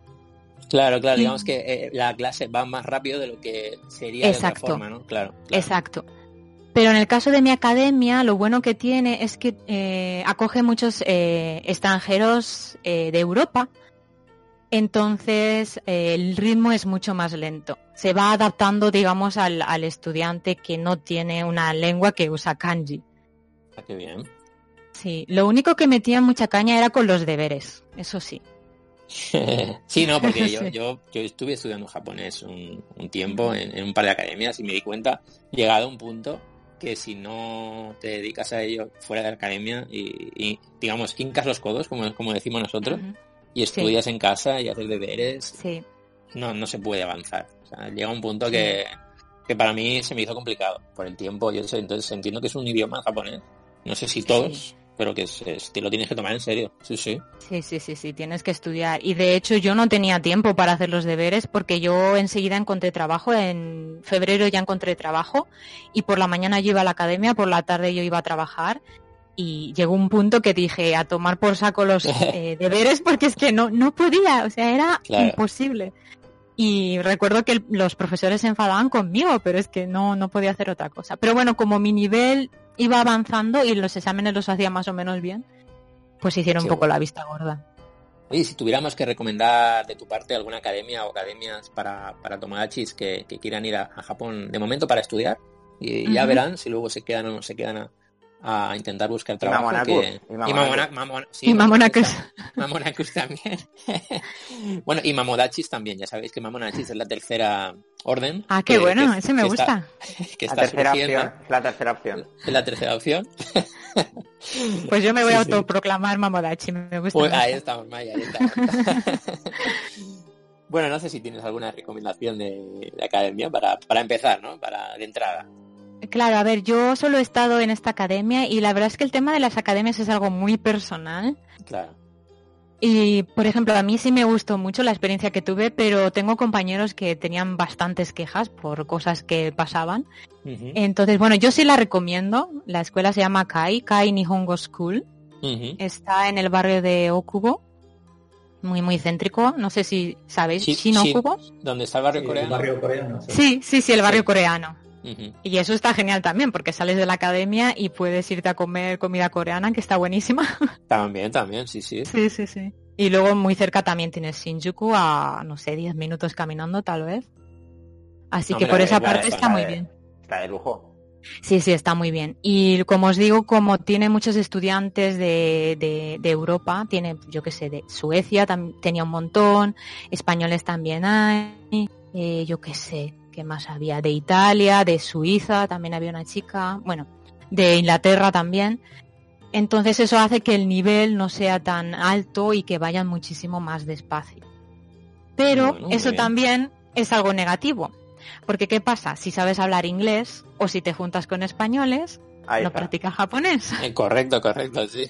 Claro. Eso pasa mucho. Claro, y ese fue uno de los problemas que yo tuve, que yo me junté con españoles y no practicaba japonés. Entonces, eh, leer, yo- sabía mucho de gramática y podía leer muchas cosas y también si me hablaban entendía, pero yo no podía hablar en japonés. Claro. Nada, se trata de hacer un pacto ahí entre todos, eh, en plan de, no, Sí. japonés a saco, japonés a saco. Venga. Exacto, sí, sí, sí. Hay que ser un poquito, ponerse un poquito serio con eso porque si no. Y bueno, eh, yo no fui con, eh, ¿cómo se llama? Con agencia, yo fui por mi cuenta, hablé directamente con la, con la academia, pero sí que he oído que hay agencias que te ayudan a buscar escuela. Entonces quizá eso es más mm, mejor, diría, mm, mejor que guiarse por mis experiencias, mejor hablar con una agencia y que te busquen una escuela que se adapte un poco a lo que tú estás buscando, ¿no? Hay una muy famosa que se llama Gogo Nihon. Ah, sí, sí, es verdad. ¿Sí la, conozco. conocéis? Sí, sí, sí. Y tiene personal que habla en español. Así que yo creo que eso es lo, lo mejor que puede hacer una persona que está interesada en venir a estudiar japonés a. Japón. Creo que incluso en, en la web de la embajada y en webs Ujú. de, de- de turismo de, de Japón oficiales, creo que incluso hay enlaces donde te recomiendan algunas. Mm, Entonces pero eso es un puede- poco peligroso Claro. porque no sé si están patrocinados o Sí, qué. por eso, no sé si hasta qué punto, pero bueno, si queréis... La de Gogo Nihon está bien, está bien. Ahora, eh, preparad dinerito, ¿eh? Que las, las academias... Sí, Bueno, eso pues sí. lo que lo que dice Maggi, ¿no? Que hay que ir con, un- con unos ahorros eh, Sí. interesantes. Yo no sé lo que valen ahora, pero cuando yo estaba estudiando era eh, 200.000 yenes por trimestre. Mm. No sé si sabéis muy bien cómo está el yen, Es un dinero. pero es un dinero, sí. Y cada, eh, o sea, un curso general eran ocho, ocho cursos, si no recuerdo mal. Entonces era un año y medio, imaginaos. Creo que la cifra era más de un millón de yenes. Sí, sí, sí, claro. Porque si Claro, juegos millón son de- 12, Un sí, millón sí, de un millón y medio más o menos era un poquito más. Si el dinero no da la felicidad, pero ayuda. Hombre, Ayuda, vaya ayuda. que sí. Vaya que sí. De hecho, voy a calcularlo, a ver. Pum, pum, pum, pum, pum. Da igual, da igual, no calcule, no calcule. Un millón de yenes, sí, sí, son 8.595 euros. En este momento, ¿vale? Que el yen está a 100 116 eh, por euro. Sí, que ahora está bastante, bastante bajo el euro, creo, ¿no? Sí. Bueno, sí. Está, está ahí más o menos. Creo que ha estado en, ¿Ah, 100 sí? hasta en 120 20 y algo, pero está, Ah, ha estado bueno. bajando. 16, una cosa así creo que andaba por último. Sí, sí, sí. Pero Sí, bueno. Más o menos como siempre, sí. Un poquito más bajo quizá, pero sí, sí. Y bueno, Maggi, pues estás en Japón ya, más o menos asentada, estudiando en la academia, eh, haciendo Sí. trabajos, una serie de trabajos de, de arubaito, ¿no? Que, que vas haciendo, vas cambiando de trabajo. Y, y bueno, en algún momento llega eh, el primer... Bueno, empiezas a dar clases también, a dar clases de, de español. Sí, de- ¿Cómo, cómo surge eso? De hecho, mi primer arubaito eran clases en... Pero no eran clases de español, eran clases en casa de unos chicos. ¿Cómo lo explico? Es que es un poco complicado de explicar. Bueno, empiezo por el principio. Resulta que yo daba clases de matemáticas y de inglés a unos chicos que eran de un país latinoamericano. No quiero dar muchos datos porque yo no sé si ellos quieren que yo hable de esto. ah, vale, vale, vale. ¿vale? Entonces ellos eran de un país latinoamericano, por lo tanto ellos hablaban español, ¿vale? ¿Y por qué daba yo clases a estos chicos? Pues estos chicos eran hijos de un jugador profesional de béisbol, de la liga de aquí de Japón, de béisbol. Entonces, eh, al principio este señor, el jugador, vino él solo, pero como ya empezó a hacer carrera profesional aquí, ya iba a estar mucho tiempo, se trajo a la familia. Entonces, claro, ellos no sabían japonés porque llevaban muy poquito tiempo en Japón y además ya eran mayores. Creo que la niña tenía 13 años y el niño 16. Entonces, claro, ellos no, no- nunca habían ido a un colegio japonés y no sabían japonés. Entonces estaban buscando una, una persona que pudiese dar clases particulares de esas dos asignaturas. Y resulta que yo conocí a una señora porque yo a esta señora le envié un montón de... Bueno, no, a esta señora no. Yo cuando llegué a Japón, a Japón envié un montón de currículums para, a las academias de español para ver si alguien estaba interesado y esta señora contactó conmigo. Esta señora no tenía clases en ese momento, pero tenía muchos contactos. Ah, Claro. Y uno de sus contactos era el intérprete de, de este jugador de béisbol. oye, qué interesante. Entonces, sí, ¿verdad? Sí, sí. Entonces, Importante, importantes los contactos. Siempre te Sí. Sí, sí, sí, sí. Y en Japón mm, yo creo que muchísimo más que, que en España. No sé otros países, pero aquí los contactos es que son primordiales. Sí. Sí, y entonces fue eso, ¿no? Entonces el intérprete le preguntó a ella y ella me dijo que si yo estaba dispuesta a hacerlo y bueno, acepté, no es mi no es mi especialidad, pero bueno, era una manera de empezar, ¿no? Y ese fue mi primer mi primer trabajo como profesora de clases particulares. Mm, O sea que eh, iniciaste, eh, digamos que empezaste trabajando de dando clases y, y Sí. intentaste, claro, tú habías estudiado realmente para, para trabajar de eso. Eh, intentaste continuar mm, durante este tiempo que has estado en Japón impartiendo clases, pero en algún momento algún trabajo has tenido no relacionado con, con Pues impartir la clases? verdad es que no. Siempre he trabajado siempre- como profesora. Sí, sí. Muy bien, muy bien, muy bien. Y claro, y bueno, también he hecho, perdón, sí, sí. también he hecho algunos trabajos de narración, Ah, qué guay. Mm, pero también están muy relacionados con el mundo de la educación porque son narraciones para libros de, de texto o para Ah, libros de... Sí, la verdad es que es una experiencia muy bonita. Entonces quieren un narrador, una persona nativa, para que grabe los audios de, de esos libros de texto o a veces también pueden ser otro tipo de libros. Por ejemplo, hice una narración para un libro del español de los negocios.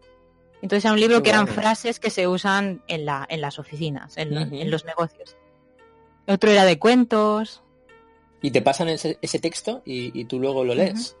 Sí, exacto. Me lo pasan unos días antes y luego ya vamos allá al estudio de grabación y ya lo, lo grabamos. Es muy divertido. Claro, qué fuerte esto. Claro, yo eh, cuando Curioso. estudias inglés o estudias cualquier idioma, hay eh, muchas veces hay au- audios de este tipo. Claro. Haces un examen y nunca se me había ocurrido pensar ¿Quién- que quién esta los ge- que hace? ¿Quién ¿quién los lo hace? hace? O sea, Claro. Es decir, a esta- estas personas las contratan para ello y nunca había caído que, que puede ser. Claro. Algunas veces son los propios profesores. Cuando no hay mucho presupuesto, pues los profes hacen los audios. Ah, Pero, vale, vale, sí. vale. En otras ocasiones, pues sí, son pues gente que, que se dedica a ello, o, o yo, o como yo, ¿no? Que bueno, que hablo español y soy profesora y mira, me, me llaman y, y me ofrecen la oportunidad, ¿no? Qué guay. Voy a, voy a hacer una pequeña pausa porque se ha conectado. Roberto hace un ratito y no sé si nos escuchas y si quieres podemos continuar o te saludo y entras. No sé Roberto si estás por ahí, que te veo en el, en el listado de, del canal. Hola Roberto. Ahora. Hola, ¿qué tal? ¿Qué tal? Roberto ahí. Sí, llevo un buen rato, la verdad. Es que no, ¿Sí? por educación no quería interrumpir. La verdad que llevo escuchando casi toda la entrevista. Ah, un placer, Maggi. Eh, Ah, estoy- igualmente. Me, me está encantando toda la historia que estás contando. La verdad que me está como trasladando ¿no? a tu aventura y, y Ah, la verdad bueno. que es- se agradece. Mm, igualmente, Roberto, gracias sí. por escucharlo. Si quieres, eh, te presento y, y también haces preguntas si quieres. Eh, perfecto. ¿Sí, no? Venga, va, pues te presento. Bueno, Dime, yo soy dime. report- no, que es broma. Bueno, supongo que ya nos, nos conocerás, ¿no? A todo el equipo de, de Sí, japonizados. Y nada, la verdad que todo lo que nos has contado yo creo que es algo que es súper interesante, ¿no? Para cualquier estudiante o cualquier persona, ¿no? Que esté pensando en ir a Japón. Yo creo que de aquí, en mi caso también sucedió, ¿no? Un momento de mi vida que estuve dudando, ¿no? En, en poder hacer ese paso, ¿no? Ir a Japón a, a tener una experiencia, ¿no? Por lo menos de estudiar al principio y luego vivir allí. Lo único que por cosas del destino y tal, al final me fue a vivir a Suecia, pero bueno, eso es otra historia. Anda. Y, y la verdad que, que lo más curioso, ¿no? Es que, que yo creo que si uno quiere, ¿no? Y, y pone ímpetu, ¿no? Y energía y ganas, al final se puede conseguir. Sí que es verdad que, que luego, pues como tú decías, ¿no? Eh, lo que uno puede ser una buena experiencia, como fue en tu caso con la CAI, a lo mejor otro por temas de profesores, por temas de, de cualquier otra cosa, pues puede cambiar. O un compañero, ¿no? Imagínate, tienes un mal Exacto. compañero y te, te genera ahí un problema que dices, ostras. Sí. y nada, solo preguntarte, eh, porque claro, tú comentabas que, que como que te juntabas mucho con españoles al principio, que eso, bueno, nos ha pasado a todos, ¿no? De los que nos hemos ido a, a estudiar al extranjero. Ajá. Eh, ¿Qué compañeros, o sea, gente que conocías allí aún sigues contacto o son gente que estaban de paso como era tu caso? Cuéntanos un poquito todo eso, que tengo un poquito de curiosidad. Ah, mm, muy interesante también tu pregunta. Pues algunos todavía viven aquí y sigo en contacto con ellos y otros ya se volvieron.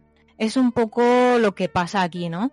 Mm, la mayoría de las personas vienen con la intención de quedarse, pero bueno, por cosas del destino, como has dicho tú antes, pues no pueden eh, conseguirlo y se, se tienen que volver porque, claro, el tema de los visados, como siempre. Si no tienes visado no te puedes quedar. Y, pero hay otras personas que sí lo consiguen y, y sí, sí, sigo en contacto con muchos de ellos, la verdad. Pues me alegro, la verdad. O sea, el, el poder, ¿no? El sentir que empezaste con ellos la aventura y, y seguir ese contacto, yo creo que, que se agradece. Sí, sí, sí, es algo muy bueno y además eh, está muy bien porque si tienes cualquier problema, sobre todo al principio, pues ellos te ayudan o si ellos tienen un problema, pues yo le- les puedo ayudar y hacemos así como una especie de comunidad y está muy bien. Qué guay. Yo recuerdo que hace, bueno, hace muchos años ya, yo seguía a Raúl Vela, que es el Rafael Ujú. Dios, que no sé si Sí, lo sí, lo conozco. Sí, Sí, sí, sí. sí. Eh, yo de hecho, lo he visto eso, en persona en mi escuela. en sus primeros pasos, cuando él estaba en la CAI, o sea, que yo creo que él también fue a la CAI y estuvo Sí, sí. pues informando un poquito, ¿no? En su blog que tenía, luego más tarde creo en su canal de YouTube. Eh, recuerdo que, que hasta estuve ahí haciendo cálculos y tal y dije, ostras, eso no es tan difícil, no es tan, no es tan alejado el poder hacer ese tipo de, De aventura, ¿no? Y me alegro que por lo menos tú tomaras esa ci- iniciativa, ¿no? Y lo consiguieras. Yo creo que, que a los oyentes, ¿no? Que nos escuchan, que, que decirles, ¿no? Que si tenéis, de verdad queréis hacerlo, eh, es tomarlo en serio, el, el ahorrar un poquito de dinero, que tampoco es tan difícil, y ir adelante, ¿no? Con la aventura. Y nada, sí, seguir, seguir con la entrevista. Sí, no, no, está guay lo que dices porque realmente es algo que, a ver, que se puede hacer, que no es imposible. Puedes pensar que es imposible ir a, ir a Japón eh, de esta forma, pero a ver, con constancia, con, bueno, pues tienes un trabajo en España, consigues ahorrar, eh, incluso puedes hacer la, la- la pequeña aventura de ir a probar, a estudiar a una academia y si te gusta, pues quedarte porque hay gente que, que ha hecho esto y luego se ha dado cuenta de que, bueno, pues para turismo sí, pero que quizá para vivir hay gente que ha descubierto que, que no le ha gustado. Exacto. Sí, yo creo que como una primera toma de contacto está muy bien. Venir aquí un tiempo, aunque no sea un año, por ejemplo, seis meses, yo creo que ya te sirve para darte cuenta de realmente si es lo que quieres o no. Exacto, sí, sí, sí. Así Sí, que nada, además- ya sabéis, que se puede. Y No es Sí, lo puede, mismo sí. irte un mes de vacaciones o irte tres semanas de vacaciones que realmente vivir allí, porque a mucha gente no les puede pasar el hecho de que decir, bueno, amo Japón, me gusta allí, pero claro, cuando te pegas con el choque de realidad de la vida cotidiana, eso tienes que aceptarlo también y saber convivir con ello. Y yo creo que es una muy buena forma de, de un primer paso, el decir, bueno, llevo seis meses aquí, esto me gusta, no me gusta. A mí me ha pasado, yo cuando he estado viviendo en el extranjero, el, el hecho de decir, ostras, es que esto de vacaciones era una cosa, pero al vivir aquí ya te chocas con esa día a día y hay gente que lo ama y hay gente que dice, pues mira, yo me vuelvo a, a de donde viene. Pues sí, es una idea muy buena, la verdad. A mí eso, a mí eso me pasa en, cuando estoy en Tokio me pasa que como turista lo percibes como un gran parque de, atra- de atracciones, por así Sí. decir. Sí. Pero dices, vi- vivir en Tokio tiene que ser muy duro. Ves a la gente que en el día a día en los trenes y demás y toda la exigencia que hay y demás, Sí. tiene que cambiar muchísimo, tiene que cambiar muchísimo. Sí, de hecho sigue siendo como un gran parque de atracciones porque siempre Sí, sí. tienes entretenimiento, o sea, es que no te aburres. Si tienes dinero no te vas a aburrir. Bueno, y aunque no tengas dinero, porque es que hay un montón, yo que sé, parques o Mm. yo que sé, un montón de historias. Es pero verdad, ¿eh? sí. Mm. Lo que es, eh, digamos, lo que decía él, ¿no? Eh, por las mañanas subirse al tren. O sea, yo es algo que nunca, nunca jamás me voy a acostumbrar, por muchos años que lleve aquí. Y de Vaya. hecho vivo en Nakano porque me va muy bien para ir a trabajar. Como yo doy clases en varios lugares, es el lugar, digamos, que me queda como más en medio de todos esos lugares. Mm. Y de hecho, en Nakano ah, hay por la mañana algunos trenes nacen allí, en esa estación. Ah, vale. Entonces es una técnica que hacen muchos japoneses, vivir donde empieza el tren, porque así te puedes sentar. Qué Y si buena te idea. sientas- claro, claro, claro. como es el inicio, si te Y además, sientas ya no... y, además, y además sabes que no te vas a pasar de parada porque vas a llegar al final, cuando vuelvas. Eso también, eso es otra. Sí, veo mucha gente que se queda dormida y tienen que llamarles. eso- "Eh". Te quería preguntar eso, Maggi. Eh, desde 2013, ¿no? Que, que estás en Sí. Japón. En Sí. todos esos años, ¿has conseguido evolucionar como los japoneses a- hasta el punto de estar con los ojos cerrados, semi durmiendo en el metro y despertar justo en tu parada? No, siento decepcionarte, pero ese chip español todavía lo tengo, ese, esa, ese nerviosismo de que, uy, si me duermo es posible que me despierte sin pertenencias. Sí, sí, sí. que nos preguntamos Sí. muchos eso, ¿no? ¿Cómo es posible que, que están todos con los ojos cerrados y ¡pum! se levantan en su parada? O eso pensamos. Sí, algunos realmente yo creo que sí que están durmiendo, otros están como dormitando y tal. Luego he visto a algunas personas, sobre todo por la mañana, que se ponen la alarma. Se Ah, ponen los auriculares y se ponen la alarma del móvil, porque como los trenes son tan puntuales, Claro. es claro. seguro que cuando suene la alarma van a llegar a su estación. Qué fuerte. Entonces suena la alarma y se levantan y se van. Qué listos, no había pensado en eso, es verdad. Con los Yo auriculares. no había caído tampoco, ostras, claro. ¿Te imaginas que llevan aplicaciones que saben dónde está el metro en cada momento y que les vibra si es cuando llegan a su parada? Y eso puede existir, Seguro ¿no? que la hay, seguro que se, me hay. están, se me están cayendo los mitos, ¿eh? Esto no, no puede ser. Vaya, Yo creía, que era un, yo creía que era un don sobrenatural que tenían. Pues, ya- Bueno, los hay que sí, ¿eh? Los hay que no se ponen la alarma. o, o han visto esos que se levantan corriendo, salen, pero los vuelve, eh, es que entran de nuevo, como en plan, uy, me sí, equivoco, sí. esta no era. Sí. De hecho, yo he tenido que despertar a un montón de personas porque, como os digo, que Nakano es el inicio y el final, a veces, no siempre, pues de chicos o señores que se quedan dormidos y yo sé, claro, yo sé que se han quedado dormidos porque como es el final, el, el tren vuelve hacia atrás, ¿no? Entonces los despierto porque, claro, es una faena si se, si se quedan dormidos y se vuelven para atrás otra vez. Imagínate. y muchas ¿no? Porque veces hay- tengo que, "Eh, que estamos en Nakano. Maggi, Maggi, ¿y cómo es ese momento? ¿Cómo le dices en japonés a alguien que se, le, que se despierte sin, sin ser maleducada, sin, sin traspasar esa burbuja eh, de... solamente digo Nakano des, Nakano X Ah, vale, O vale, sea, vale. Les, les, les toco un poco porque si no les tocas a lo mejor ni se despiertan, están tan A eso, a eso me refería, que digo, ostras, los tocas también. ¿eh? Sí, sí, bueno, estoy un poco acostumbrada porque como tengo estudiantes y son jovencitos, pues estoy, sí, acostumbrada, si se portan mal, a darles, no, no les pego, ¿eh? pero, pero, Corta, corta esto. no, no, no. No, no, no, eso ni se me ocurriría. ¿Has importado las Solamente- collejas? La- las collejas. No, no, no, no, se me cae el pelo. Solamente les, les toco con, con la mano en el hombro a lo mejor para decirles mm, cuidado, ¿no? Pues entonces a los chicos del, del tren también, eh, les toco así un poquito. Cuando veo que se despiertan le digo, ah, que estamos en Nakano. Y ya se despiertan como, ay, ay, ay. Sí. Oye, Maggie, y, y viviendo en Nakano y teniendo el. Nakano Broadway cerquita, ¿has, has Sí. ido a, a comprar cositas? Sí, he ido muchas veces. Lo que pasa que otro de los problemas de vivir en Tokio es que los pisos son pequeñitos. Mm, no puedes almacenar, claro, no puedes almacenar. Claro, no puedo comprar según qué cosas. Me entran muchas tentaciones, pero, pero no se puede. Sabes que es un, un pequeño paraíso, ¿no? El que, el que hay ahí. Sí. Hemos- tenido la oportunidad de ir y, y es una pasada, hay de todo, hay de todo. Pero Por sí es un, es problema. Por eso el mercado de segunda mano es tan grande en Claro. todos los sentidos. Porque Claro. La gente no puede almacenar. Mm, exacto. Además, si tiras ¿Cómo? algo, tienes que pagar. Según qué cosas, si las tiras, tienes que pagar para tirarlas. Pero ¿y tú tienes algo así que te guste coleccionar? Algo que si tuvieras más espacio comprarías hacia Gascoporro. Uf, yo de todo, de todo. Me gustan mucho las muñecas, me gustan las figuras, me gustan los nendoroidos, yo qué sé. Me gusta el manga también. Bueno, de todo. Videojuegos, también juego videojuegos. Eh, yo guay, quería hacer una pregunta respecto a esto, porque claro, eh, tú antes de ir a Japón, supongo que tendrías como algunos hobbies, pues a lo mejor te gustaban las figuritas de anime o te gustaban eh, ciertas novelas. ¿Qué nueva Ujú. afición has conseguido o te has establecido una vez has estado allí en Japón? O sea, ¿qué nuevo hobby dices, ostras, esto lo he cogido, lo he adoptado y ahora me gusta hacer este tipo de cosas? Cuéntanos un poquito Mm. sobre tus hobbies o tu tiempo libre en. Japón. Bueno, tiempo libre la verdad es que tengo poco, como buena ciudadana japonesa. Pero un hobby que se ha desarrollado muchísimo aquí en Japón, os vais a extrañar porque no es japonés y es mi afición a Disney. Ah, mira.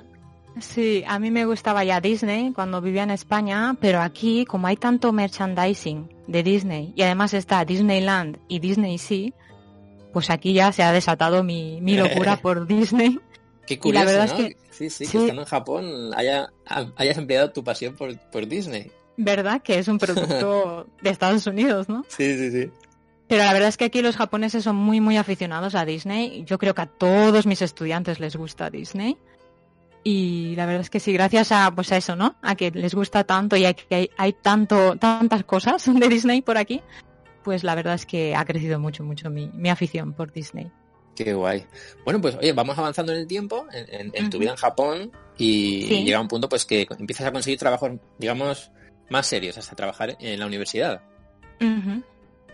Eh, al mismo tiempo que yo estaba dando clases a estos chicos, a los chicos latinoamericanos, eh, también estaba en academias de español, pero daba muy poquitas clases. A lo mejor iba dos o tres días a la. Cuando no iba a darles clases a los chicos, iba a las academias y daba, pues, a lo mejor un par de clases cada en cada sesión, digamos, ¿no? Por ejemplo, si iba, yo qué sé, eh, martes y jueves, pues martes daba dos clases y jueves daba dos clases.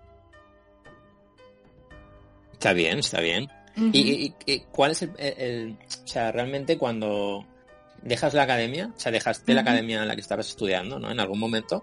o Ah, sí. con- continúas mejorando tu nivel de japonés.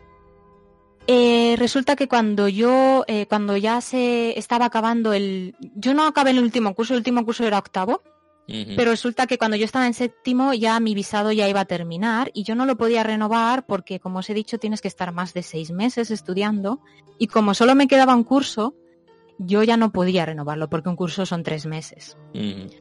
Entonces, como yo todavía no había podido conseguir un trabajo así, digamos, serio que me ofreciese eh, vis- visado, lo que tuve que hacer fue meterme en una Semongakko, en una Eso escuela es. profesional, de formación profesional. Fue... ahí, no- sí, dime, dime. No, no, y ¿qué, qué tal esa experiencia de, de la Semongaku? Porque ahí, eh, ahí sí que ya te metes de lleno en el, digamos, el sistema educativo japonés. Sí, sí, sí, sí. La verdad es que no- para mí no fue muy agradable por varios factores. Uno fue que yo ya era muy mayor. Ya- antes he dicho que no hay edad para nada, pero os explico. Quiero decir que era muy mayor eh, porque alrededor todos mis compañeros eran chicos muy, muy jóvenes. Eh, la Semongaku es, digamos, si no, si no decides ir a la universidad, pues vas a la, a la Semongaku, ¿no? Entonces son chicos que a lo mejor tienen 17, 18 años y yo tenía 30 casi. Entonces, claro, había ahí una diferencia de generación increíble, ¿no? Entonces yo sentía como que no encajaba mucho. Estás un poco desubicada. Exactamente, exactamente. Entonces era como, ¿qué hago yo aquí? Y otro factor era que, claro, yo ya había estudiado una carrera, había estudiado un máster y era como otra vez vuelta a empezar a estudiar otra cosa durante dos años. Y aparte era algo que no es que me desagradara, desagradara pero no era mi especialidad, era una semongako de turismo. Ah, mira. Sí, y estaba bien, era muy interesante, pero era muy, muy difícil. ¿Y entre- es difícil entrar en la Semongaku o dan facilidades? Mm, Creo que ahora se han puesto muy serios con este tema Mm, porque resulta que eh, habían tenido muchos problemas porque muchos ah, estudiantes, sobre todo estudiantes asiáticos, venían a Japón ah, para estudiar en una Semongaku y de repente desaparecían ah, del ah, ah, mapa. ah. Para conseguir el Y se- visado, simplemente. Exacto, exacto. Y se quedaban en los arubaitos mm, de ilegales porque si tú no vas a la escuela, eh, en teoría tú no puedes estar en Japón si tú tienes un visado de estudiante, es Claro. ilegal. Claro. Y entonces el gobierno japonés ha tenido muchos problemas con eso y se ha puesto muy serios con las, con las Semongaku. Y ahora creo que están bastante duros y es más difícil entrar, te hacen muchos tipos de pruebas. Pero cuando yo entré no era muy difícil y era más fácil si tenías el Nihongo no Ryokushiken, el Noken, el examen de, de japonés. Si tenías el N2, entonces ya no tenías que hacer la prueba de nivel para entrar en la Semongaku, solamente tenías que hacer la entrevista con el director de la escuela. Ah, mira. Empezaríamos el Noken en el Noken nivel 5, ¿no? Sí, creo que el más bajo es el 5 hasta llegar al 1, ¿no? O sea, exacto, exacto. Entonces, Vamos si a dar tenías el 2, salto- Ah, Si tenías el 2 era más fácil, ¿no? Entrar. sí, solamente era la entrevista. Y si tenías dinero, es que la entrevista era como de cartón piedra, digamos. no, sí, sí, porque- si tienes dinero. Si Sí. tienes dinero. Sí, te hacían la entrevista, jijijaja, pero si tú demostrabas que tenías dinero, pues entrabas. Lo que pasa que ahora creo que es más difícil. Bueno, es algo que, que lo he dicho Tomás. Más, si dinero, que, más dinero aún. Hay que investigar. Sí. más dinero, más dinero. Oye, os recomiendo, os recomiendo Tomodachi, Mamonacus y Mamodachis. Que eh, si queréis saber mucho más en profundidad de todo lo que estamos hablando con Magi, eh, en el podcast de, de Magi-chan, que lo tenéis en, en un montón de plataformas. Bu- por cierto, eh, tu cuenta de Twitter Sí, es Magi-chan también. es Magi-chan. escribe todo ¿vale? junto. Sí. Perfecto, pues en cualquiera de, de estos lugares podéis eh, encontrar el- los enlaces a los podcasts. Si buscáis en el buscador de iBooks Magi-chan, os va a salir Spotify, Apple Podcast y, y Google Podcast. Nada, Sí, Magi, el que podcast quería- se llama... Sí, sí. Perdón, ¿Cómo el es? ¿Cómo es podcast se llama Magi-chan in Japan. In Japan, Magi-chan in, in. Japan, muy bien. Nada, que quería dar un, un pequeño salto temporal hasta hoy. Wow. ¡Oh! que claro, continúas en Japón.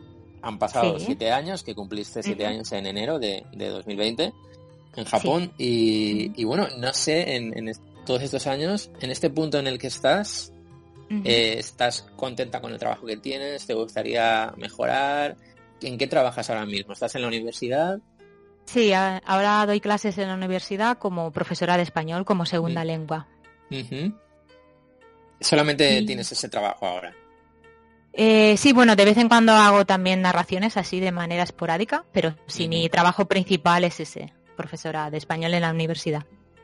Y estás ya como, te sientes asentada ya en Japón, sientes ya que, que tu día a día es totalmente ya normal. Mm, sí, sí. De hecho, cuando vuelvo a España me, me siento bastante extraña. Me siento Sí, como ¿verdad? si yo fuera extranjera. Sí, sí, sí, Sí. sí, sí. es muy raro. Ay, Japón, Japón, Tomodachis.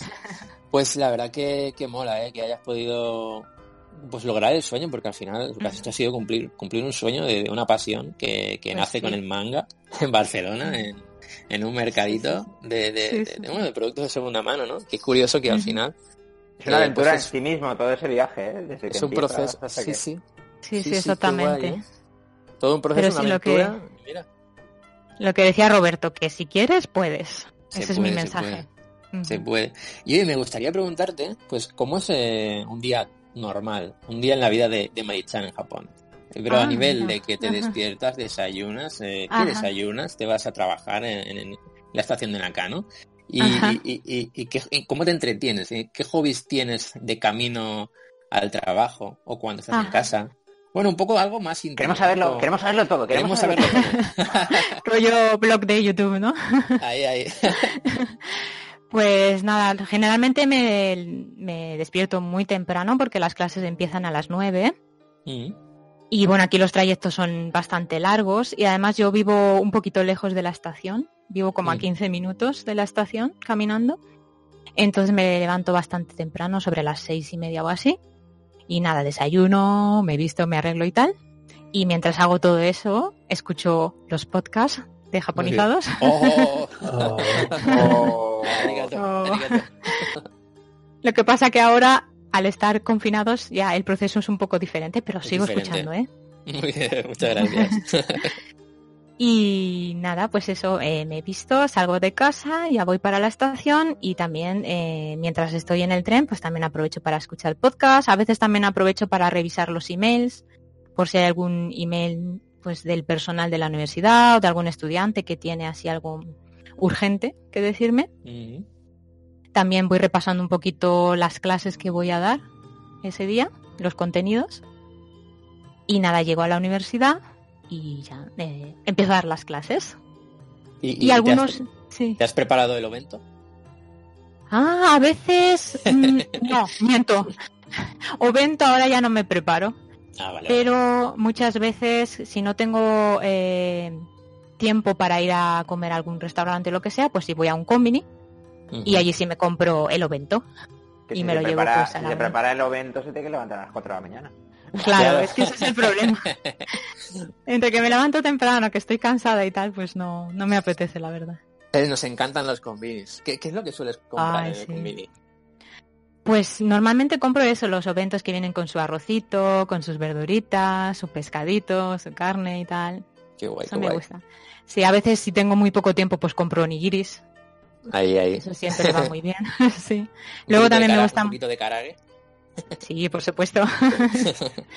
Karage, de hecho, tengo siempre en casa, porque lo venden con lo venden congelado y entonces, pues así, un- yo que sé, una noche que no te apetece mucho cocinar, lo metes al microondas y está riquísimo. Uf, Oh, madre mía. bros, Madre mía. Oh, mamá. bros. Wow, wow, wow. Va- Vamos a pedir un contenedor de eso. Sí, sí, sí. ¿Cuánto costará un contenedor refrigerado congelado? ¡Ostras! Eh, lo que haga falta. Lo que haga Lo falta. que haga falta, lo que haga falta. Con dinero todo se puede. La verdad es que aunque es congelado y se calienta en el microondas, está muy bueno. Ay, no digas eso. Ah, Ay, perdón, perdón. Oye, pero no es mala idea, no es mala idea. Eh, Hacer, es un poco sí. hemos hecho. Es un poco, lo hemos hablado muchas veces, el tema de, de comprar en un convini.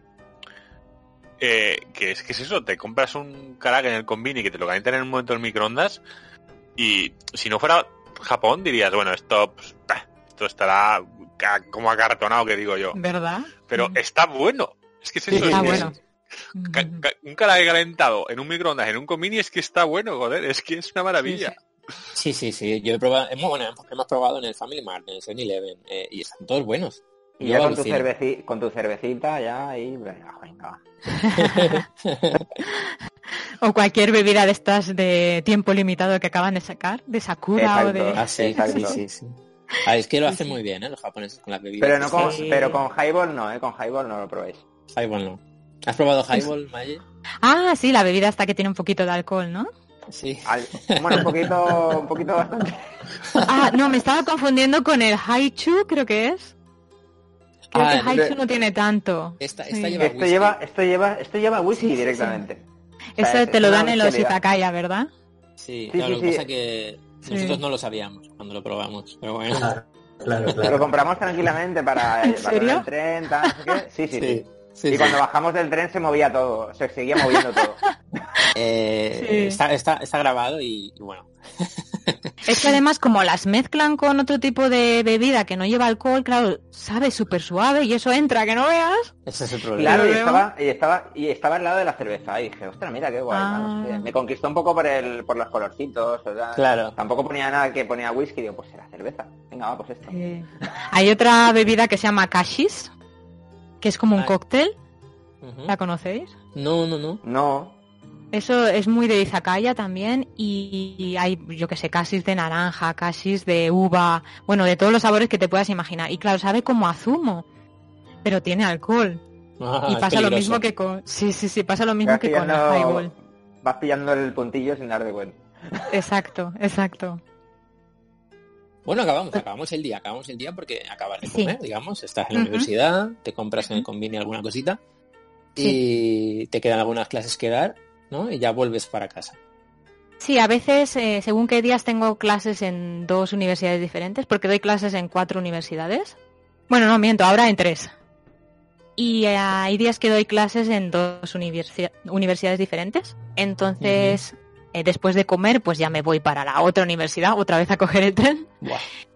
Pero bueno, a- a la- al mediodía no suele estar muy lleno. Al mediodía se suele ir bien en los trenes.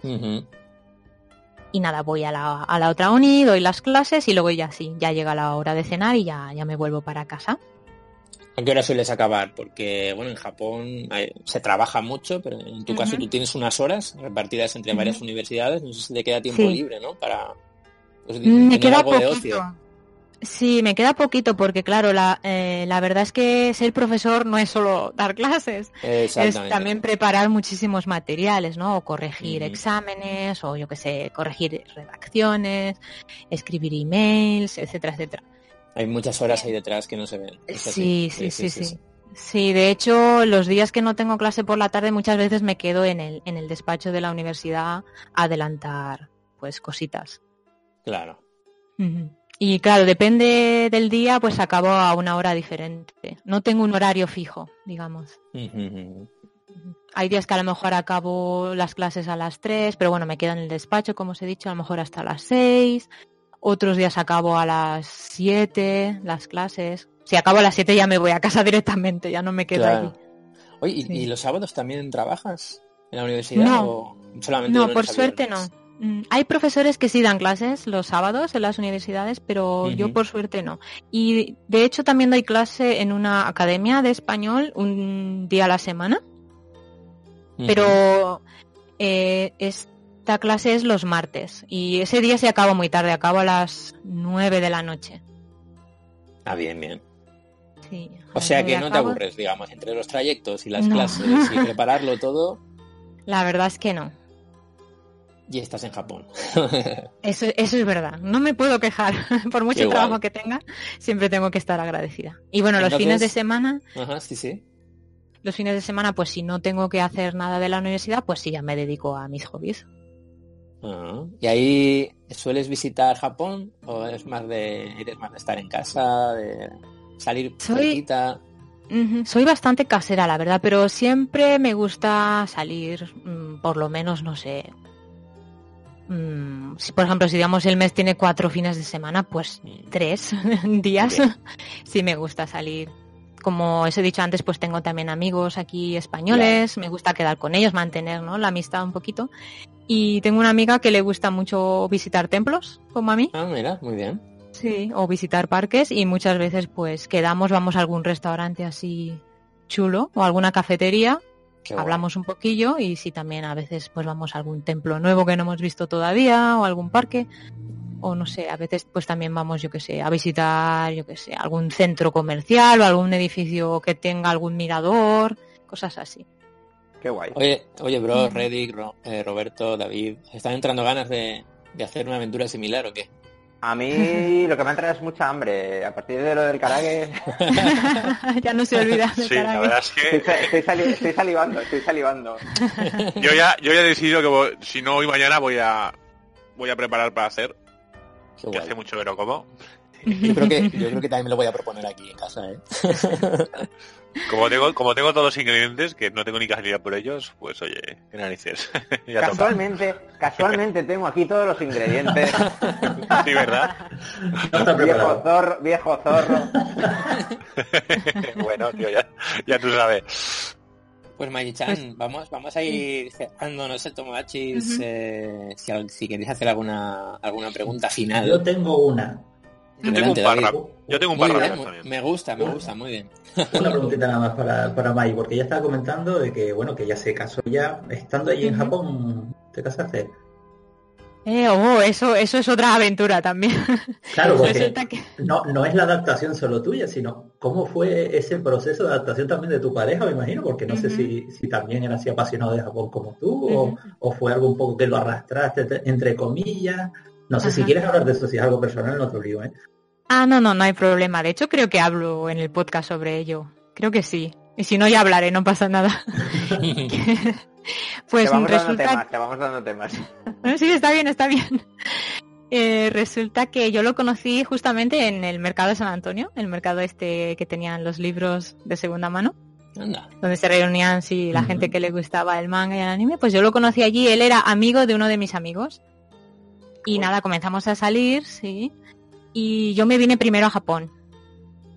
Y yo estuve aquí esos eh, los dos primeros años estuve mientras eh, yo me acomodaba digamos un poco a la vida aquí y encontraba un trabajo estable con visado de trabajo pues entonces él estaba allí no teníamos una relación a distancia pero bueno a él como os habréis podido imaginar pues también le gustaba mucho todo el tema de Japón de manga videojuegos anime entonces a él también siempre le había llamado mucho la atención venir aquí además él había venido de, de vacaciones Vamos, también que no le creo costó que un par de veces irse. no, no, la verdad es que no. Él estaba deseando que yo encontrara el visado de trabajo para venirse. Y nos casamos en España. Él preparó todo el papeleo allí en es- desde España. Y ya cuando encontramos una fecha yo me fui allí ya para casarme, ya me casé, ya nos vinimos los dos juntos. Y desde entonces pues ya estamos aquí juntos. Contentos y felices los dos, entonces. Pues sí, y es una gran diferencia la verdad tener aquí la pareja, tener estar ya con alguien. Claro. Sí, sí, es muy diferente. Claro, porque le dieron facilidades una vez que te casaste ya allí en España con él, ya él tuvo más facilidad para venir, ¿no? Claro, es que ese es el tema. Realmente nos casamos por eso, para que él pudiese venir aquí y tener un visado aquí de, cónyuge. ¿Y él ha conseguido trabajo también en Japón en, este, en todo este tiempo? Sí, sí, sí, también está trabajando. Muy bien, Lo que pasa es que bien. el visado que tiene él ahora, lo expliqué en el podcast de Gaikan, es un visado... Como yo no soy japonesa, él no tiene el visado de cónyuge que tienen otras personas que se casan con japoneses. Es un visado especial. Digamos que es un visado de cónyuge casado con un extranjero. Ah, pero sí que le permiten estar en Japón. No, no Sí, es que caduque. sí, sí. No, tiene, él tiene la misma periodicidad, periodicidad, se dice, Periodicidad. Periodicidad, periodicidad que mi visado. Vale, vale, vale. Entonces, por ejemplo, digamos que yo, mi visado se acaba el año que viene, en enero del año que viene, pues a él también, se le acabaría en enero del año que viene. Pero que sería renovable. Sí, claro, si yo lo renuevo, entonces se lo puede renovar. Vale. Es un visado que depende del mío, de hecho se llama visado de depen- dependiente. Ujú. Ah, ok. Esto es un poco para poder mantener, para poder estar juntos, digamos. Exacto, pareja, pues que- exacto. para mantener la unidad familiar, digamos. Muy bien. Exacto. Y le permite trabajar, pero solamente 28 horas a la semana, como el visado de estudiante igual. Yo no veo mal trabajar esa cantidad de horas. ¿eh? Yo más no quiero tampoco. ¿Verdad? Si te da para vivir, Sí, estoy, la verdad acostum- es que sí. estoy acostumbrado a esa vida y la verdad que no lo llevo mal.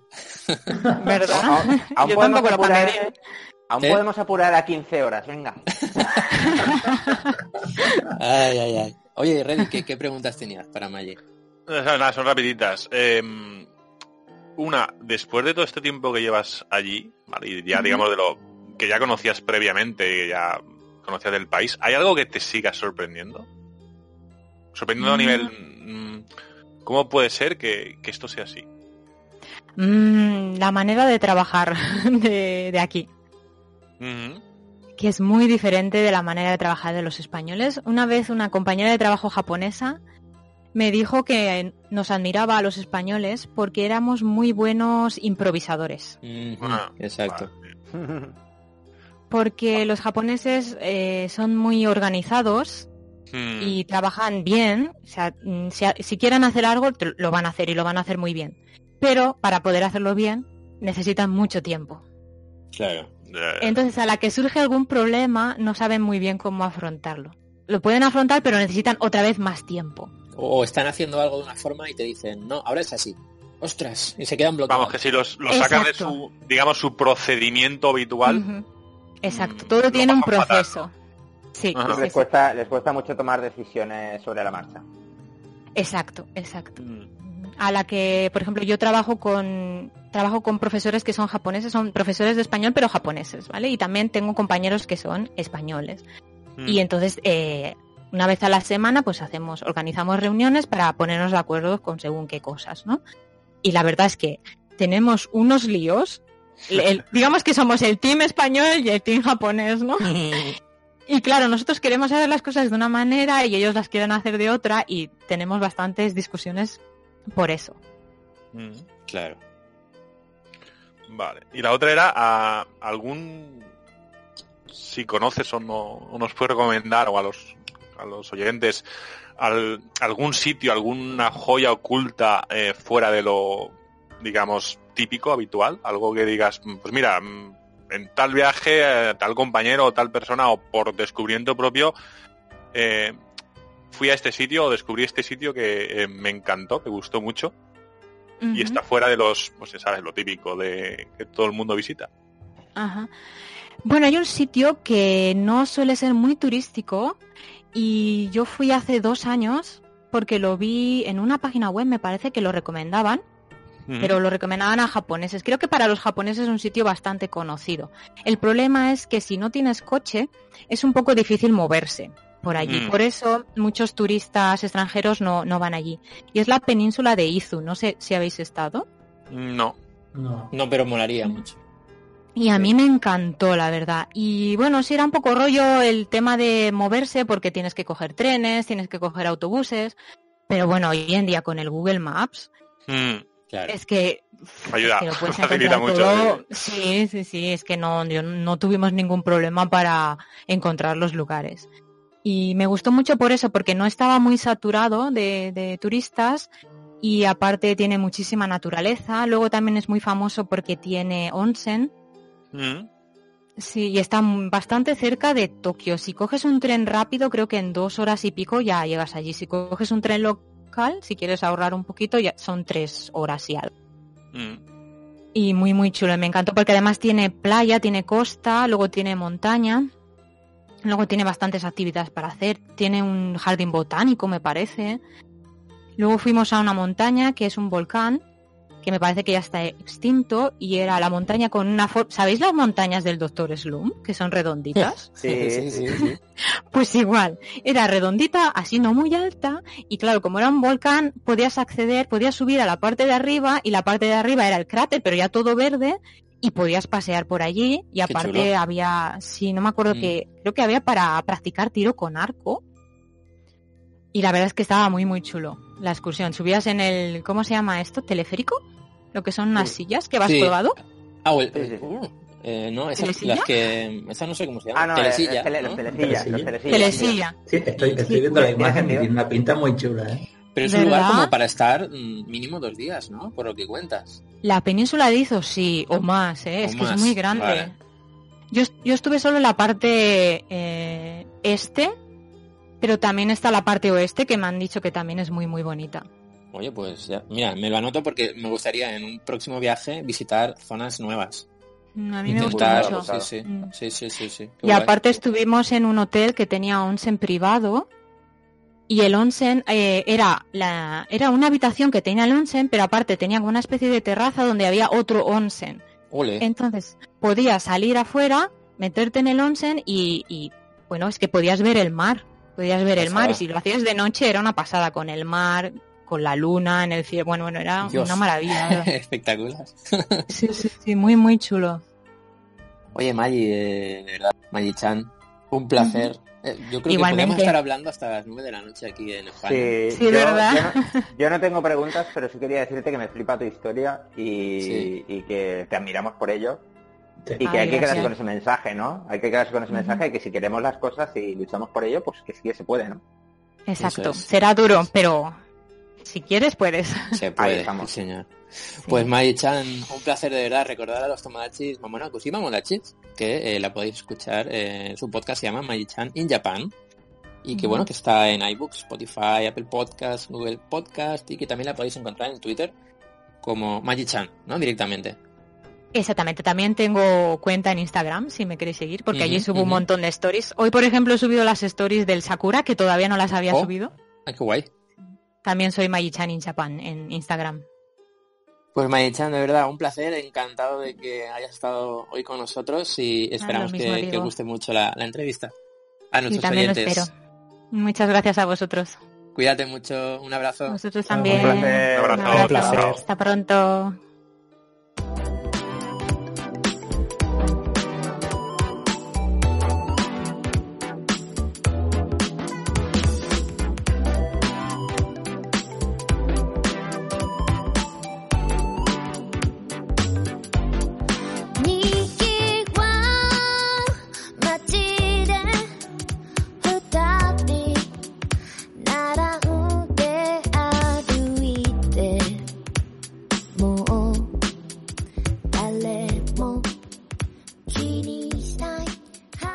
Tomodachis, oye, que dices, igual estáis pensando en comprar un dron en Japón o ya tenéis uno y vale, voy a voy a volar el dron. O llevártelo, ¿no? Llevártelo de viaje, un compañero de viaje.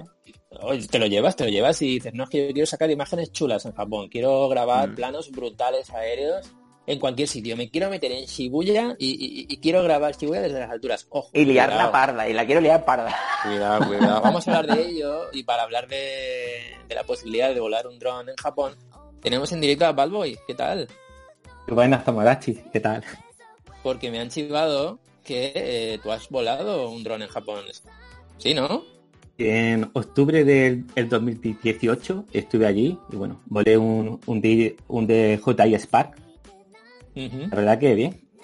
Y multa y visto- sin nada, o sea que Si queréis, eh, sin multa y sin nada, ¿no? Importante, muy bien, Sí. muy bien.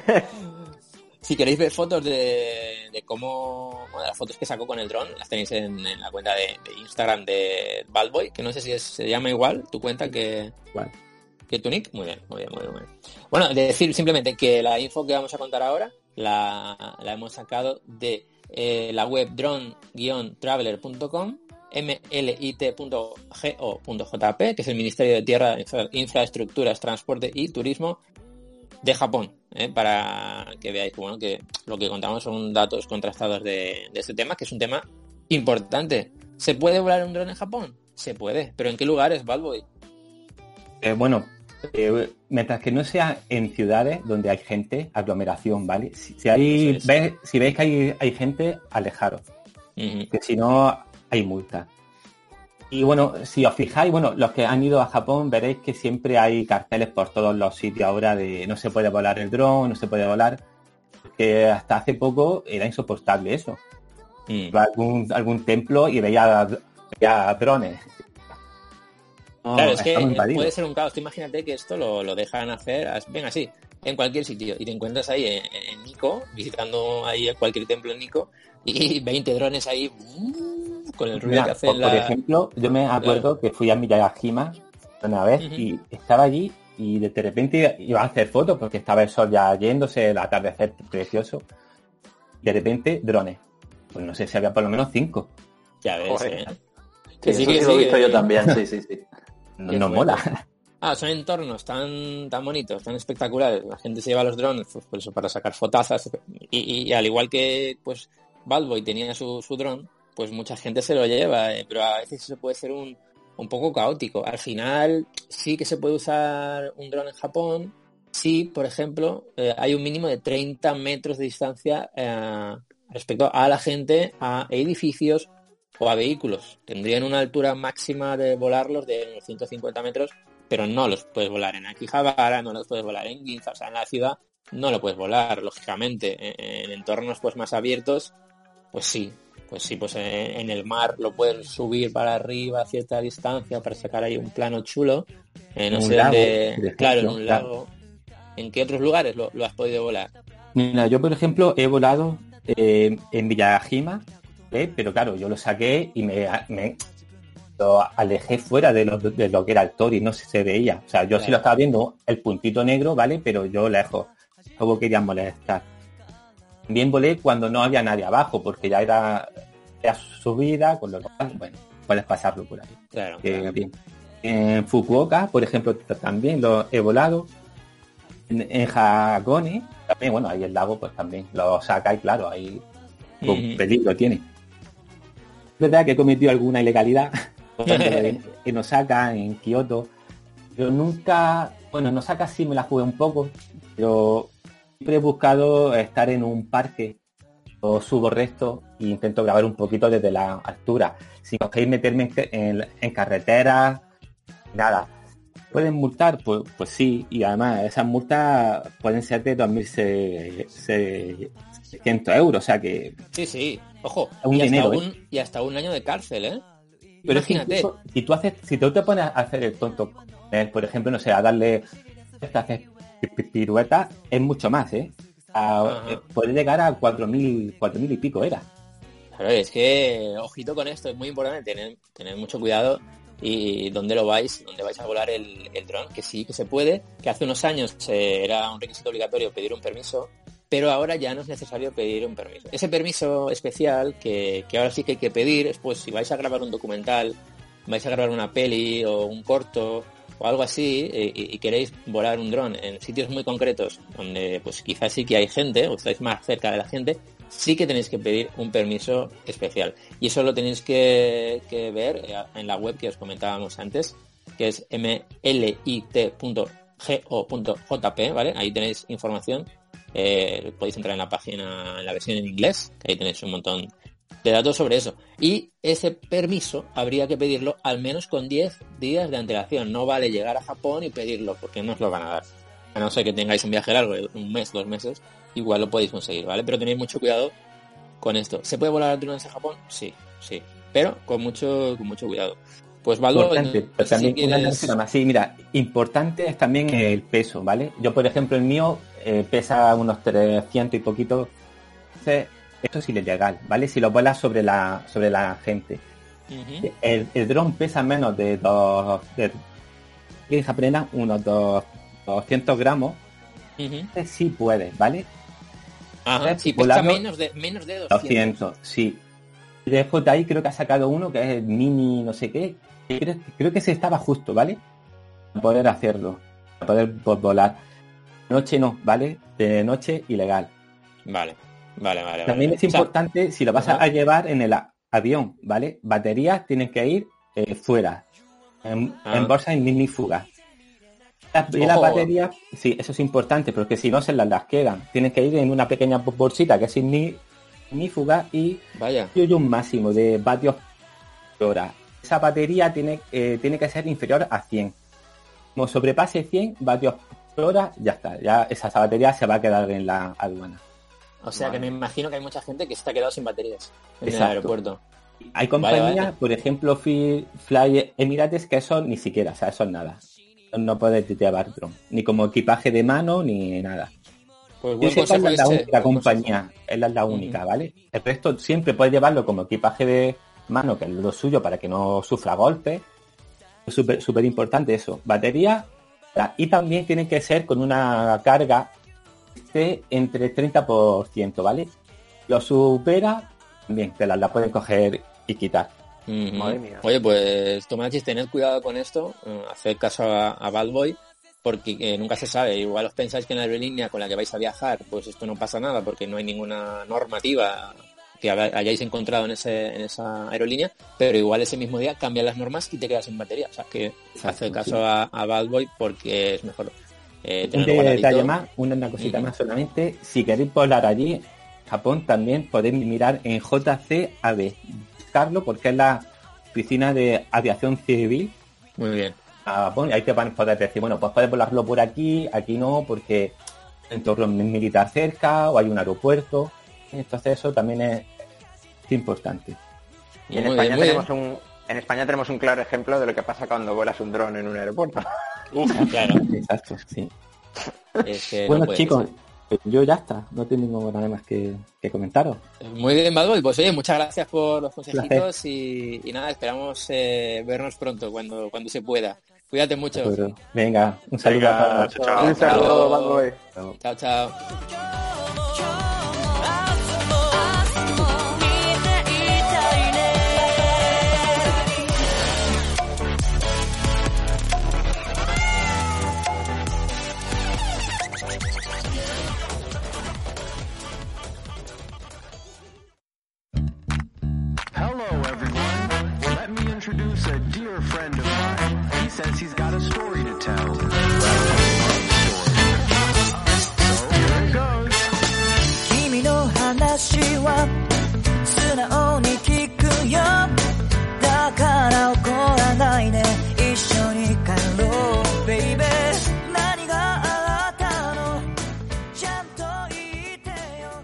Seguimos en Japonizados Podcast y ahora, bueno, vamos a hablar de algo que nos encanta, que además de Japón, ya sabéis que nos encanta, también nos encanta la, la comida japonesa.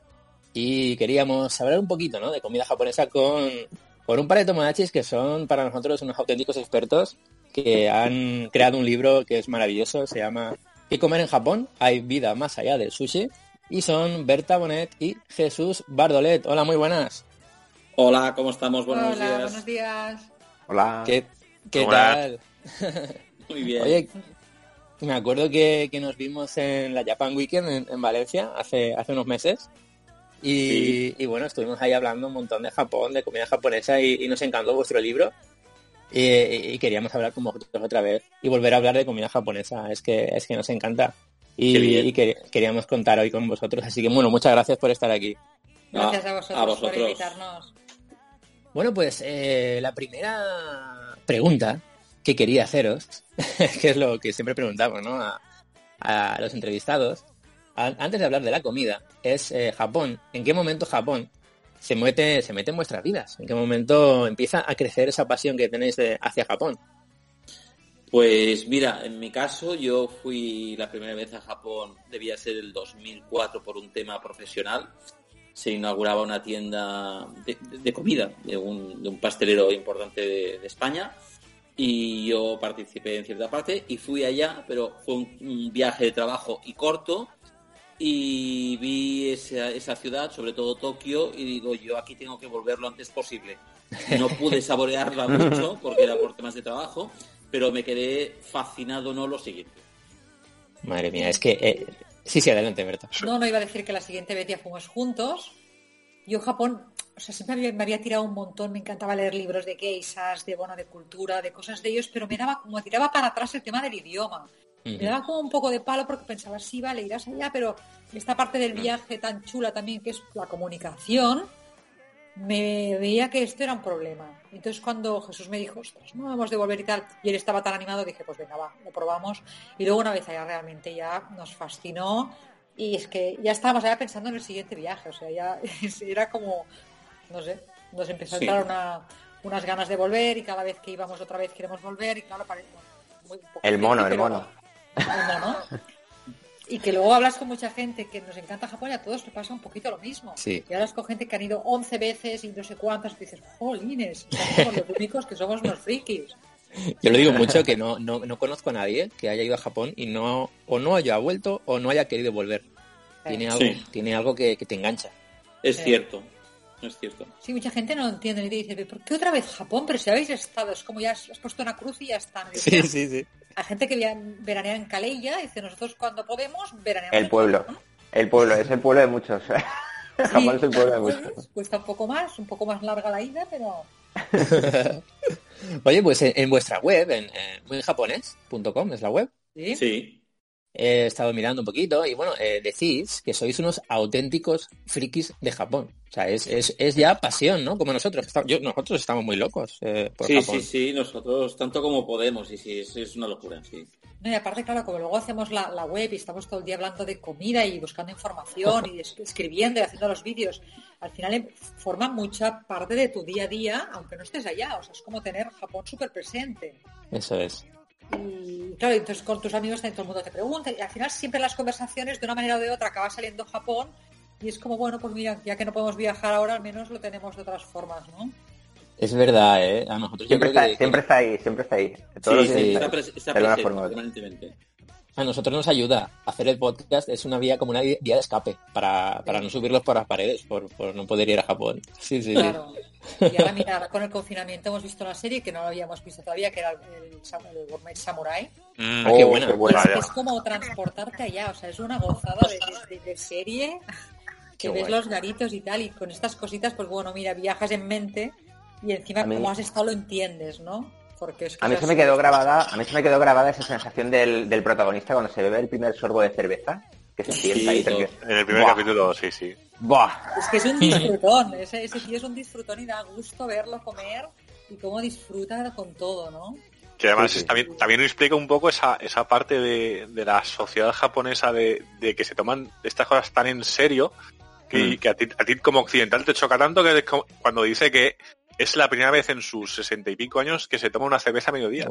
Es verdad. Sí. es verdad. Sí, sí. Y dices, que está, que está impactadísimo con eso, en plan de, oh, Claro. Dios mío.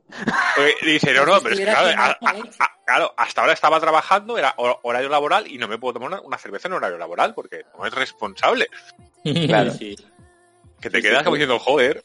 Y como dice, bro, exacto, cómo, cómo la disfruta, cómo disfruta ese sorbo que le sabe a, a, a gloria, le sabe a, a libertad. Súper fuerte. curioso.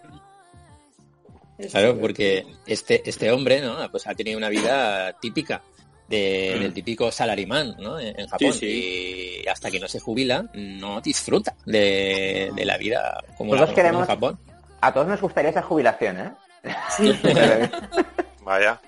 Ya te digo, ¿eh? Dice que siempre come el mismo menú durante años y años, el mismo menú en el trabajo, ¿no? Sí. Es como de repente descubre la ciudad y es muy chulo. Qué guay, qué guay.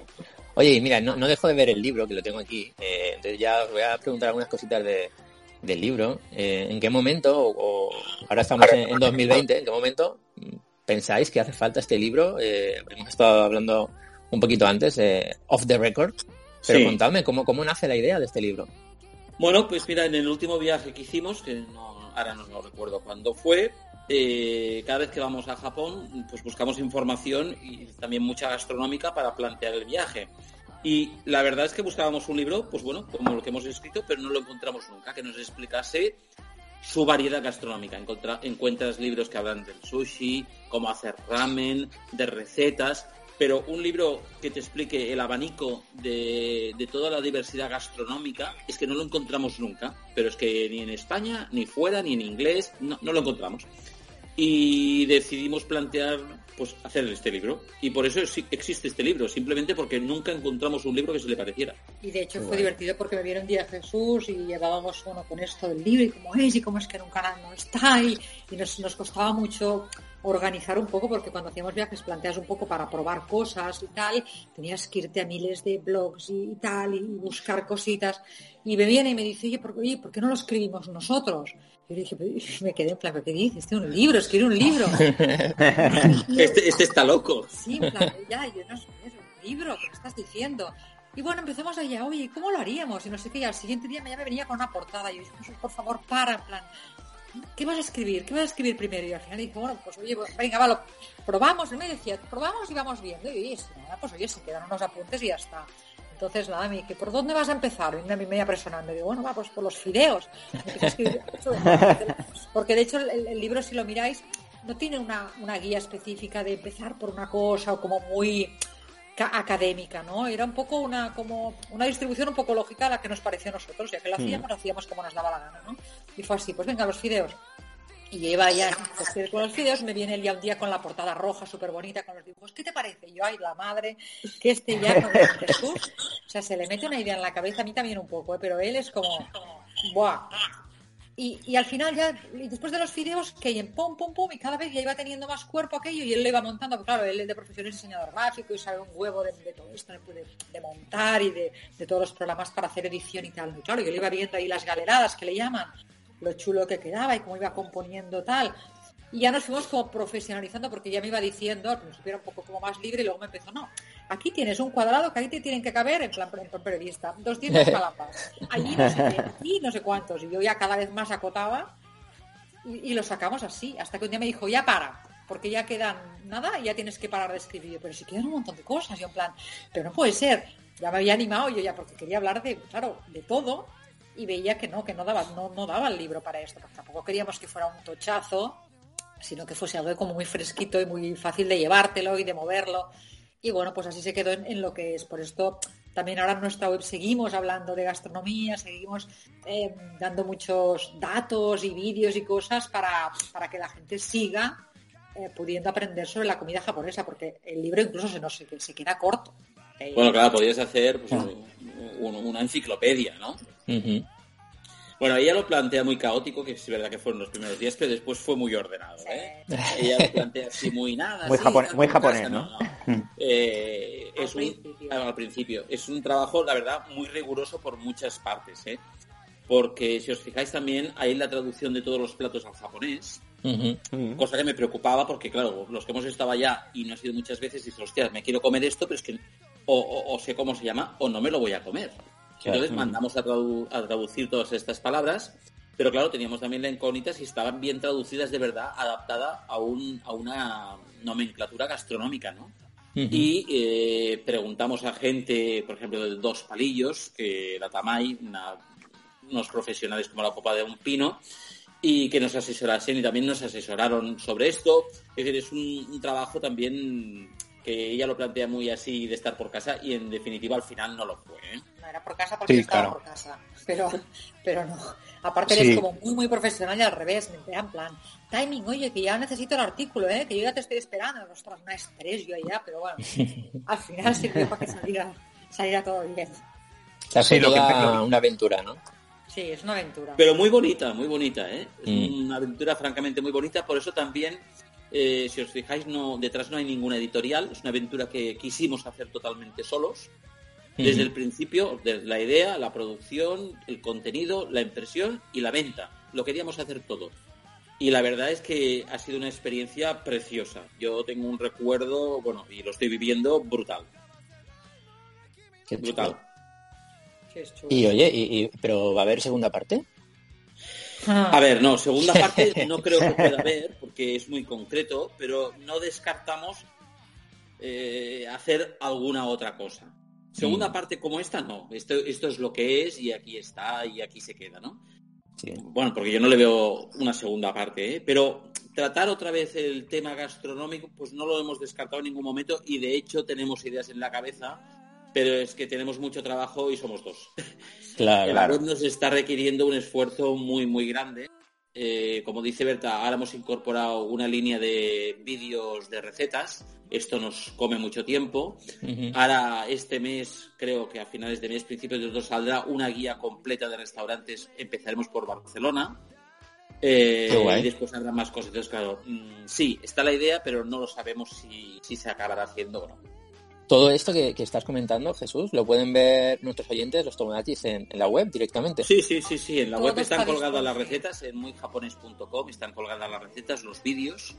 Y vamos incorporando vídeos a medida que podemos, es lo que decimos. No, no, no, no tenemos más, más horas ya.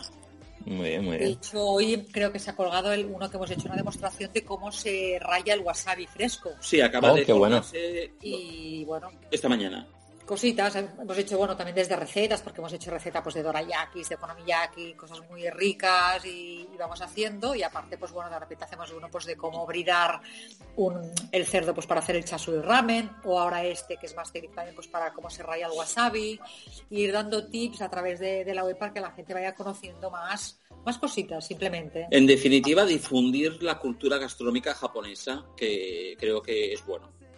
Es bueno porque es que es una cultura muy amplia que poca gente conoce, que es lo que, bueno, pues lo que dice el título del libro, ¿no? Que hay vida más allá del sushi y, y es muy cierto, es muy cierto. Esa típica frase de, ¿no? ¿Y qué vais a hacer en Japón? Si no os gusta el pescado crudo, ¿qué vais a hacer?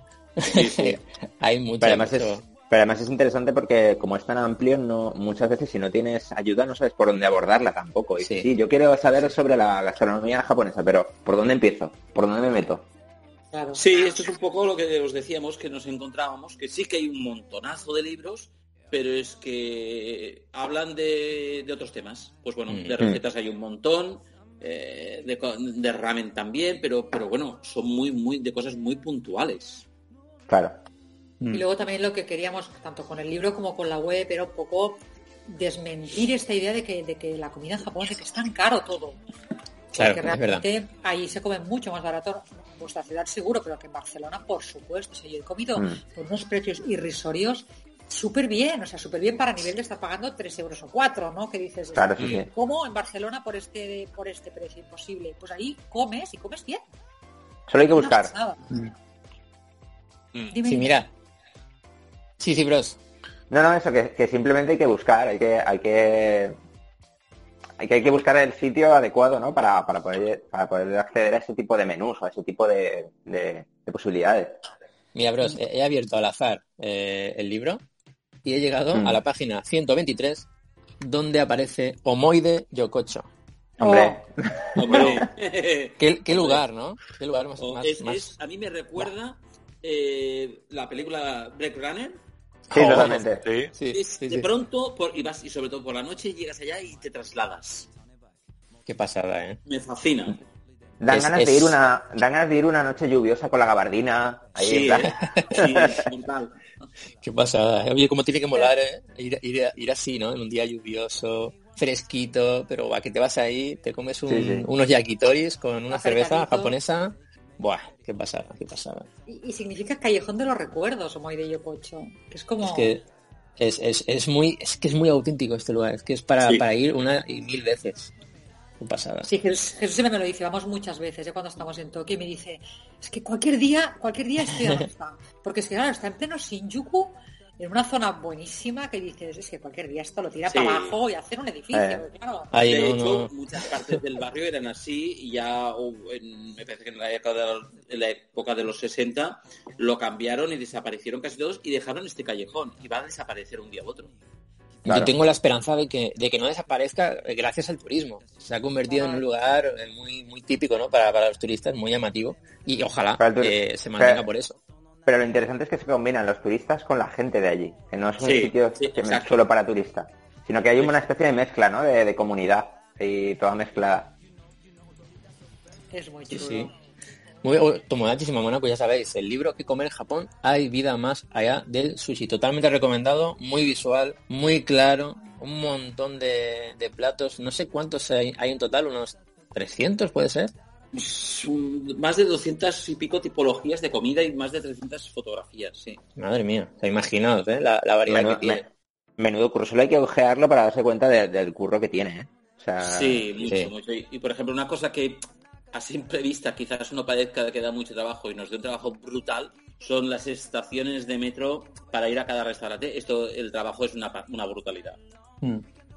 Vaya. Y, y luego, Berta y Jesús, eh, una preguntita. De todos esos platos que vemos en el libro, ¿los habéis probado todos? O sea, ¿habéis tenido la suerte de, de probarlo todo? No, no, no, todos no. Por eso planteamos Porque- viajes para volver y probarlos todos. hay la Claro, yo- las tipologías hemos probado, por ejemplo, cuando te vas al unagi, a la anguila, que nos flipa, hemos probado bueno. cosas, pero claro, no todas las especialidades. Entonces, más o menos sí que de, de todo lo que hay, hemos probado fugu, o sea, todos los apartados sí que los conocemos, Semen de bacalao, pero este, este yo no. pollo crudo. Pero aparte yo no ¿Pollo como crudo? carne, yo como pescado, pero carne no. Entonces a veces nos separamos para ir a comer. Pero Claro. sí que hemos catado todos los, los apartados. Lo que pasa es que sí, vamos, tienen especialidades regionales, luego no sé qué es, es, es- es- Lo que sí que prácticamente hemos estado en todas las menciones que hacemos de los restaurantes destacados, hemos estado, Ajá. Menos en un par que nos faltaban, hemos estado prácticamente en todos, porque otra cosa que nos pasaba es que íbamos a los sitios y de la información que habíamos mm, buscado muchas veces no era fidedigna. Y luego Claro. lo notábamos, de hostia, esta persona aquí no ha estado, por- porque mira esto y lo otro, lo que sea, ¿no? Hombre, yo por lo que por- digo que por lo que hemos hablado eh, cuando nos conocimos antes de hoy grabar el podcast, eh, por lo parecéis personas que os gusta mucho la gastronomía, o sea, que disfrutáis de Sí, ello, ¿no? O sea, sí, sí, parece bueno, que os gusta tenemos- ir a restaurantes, descubrir nuevas cosas. Yo mi pregunta es, eh, ¿cómo fue ese primer contacto con la comida japonesa? O sea, sí que es verdad que en Barcelona, que sois de esa ciudad, que ahí hay tanta oferta gastronómica, pero quería que nos contarais un poquito cómo empieza un poquito esa conexión ¿no? con la comida asiática, la comida japonesa, y luego también, más adelante, si luego me podéis contestar, si notasteis un cambio grande o qué fue lo que sorprendió de probar la cocina tradicional japonesa allí en el Japón mismo. Bueno, mira, eh, a mí con la relación con la cocina asiática la he tenido de toda la vida, desde muy, muy, muy, muy pequeñito, eh, hace pues unos cincuenta y pico años, o unos 50 Soy muy años. mayor ya, Jesús, sí, ¿eh? ya soy muy mayor. Entonces, eh, da la casualidad que tenía una tía que era china, nac- nacida en China, ¿eh? en Shanghái. Eh, y desde que se abrió el primer restaurante chino en Barcelona, ya te digo, ahora, pues no sé, quizás 50 años, yo ya fui a un restaurante asiático con 8 años o 9 años que no se conocía nada. Y a partir de que se iban abriendo restaurantes, nos iba diciendo, uy, han abierto otro restaurante aquí y lo íbamos a probar. Y mi relación con la cocina asiática ha sido desde, desde la infancia. Muy bien. Eh, la comida japonesa ya la probé de adolescente, el primer restaurante que se abrió en Barcelona, japonesa, y me gustó. Y bueno, cuando fui a Japón, la, yo creo que la diferencia es que es un país que en todo busca la excelencia, en todo. Desde cómo envuelven un, un libro cuando lo compras en una librería, hasta cuando cualquier persona te da de comer, aunque sea muy barato. Y eso marca la diferencia. Es verdad, ¿eh? Yo mi primera experiencia, o sea, es buen contacto con la comida japonesa fue viviendo en Estados Unidos. Viví en Nueva York una temporada. Sí que había comido en un restaurante en Barcelona, pero me llevaron y, y lo encontré rarísimo porque no era, bueno, era como, no sé si kaiseki tampoco la palabra, pero de aquello que el gracioso que te lleva te hace probar cosas súper raras y no pillas nada, porque los sabores Sí. todos rarísimos y te quedas con la idea de no sé si esto me gusta mucho. Ya viviendo en Nueva York empecé a probar el tema del sushi y realmente desde el principio o sea, me flipó el sushi. Los sitios de nigiris y sushi y tal, esto me encantó. Y ya luego, pues bueno, ya esto se fue poniendo de moda, ya cuando volví a Barcelona, cada vez en Barcelona fueron abriendo más y fuimos metiéndonos más. Pero sí que es verdad que, por ejemplo, ramen hasta hace poco tiempo en Barcelona no podías comerte un ramen. Lo que había, eh, lo que había entrado eran pues sitios básicamente de sushi, era lo, lo más moda que había, ¿no? Sí. Y algún tipo así de comida un Mm. poco tradicional y tal. Muy Pero, poca cosa. pero el boom este que hay ahora de ramen y zacayas, que empiezas a, a poder ir a un montón de sitios, ¿no? Barcelona, de los últimos que fuimos antes de, del confinamiento, fuimos a uno especializado en giosas. Qué guay. Súper cu- Súper curioso en Barcelona que el, que el tío va vestido de vaquero y es un flipado de las películas del oeste. Sí, o sea, Sí. que empiezan a haber cosas divertidas también en la ciudad, ¿no? De estas cosas que dices, ostras, cómo mola, ¿no? Y, ha, ido creciendo un montón lo que dice Jesús. Claro, la diferencia es que en Barcelona hay mucho chino metido en comida japonesa, hay, hay mucha variopinto de todo, ¿no? Hay sitios muy buenos, pero también es muy caro.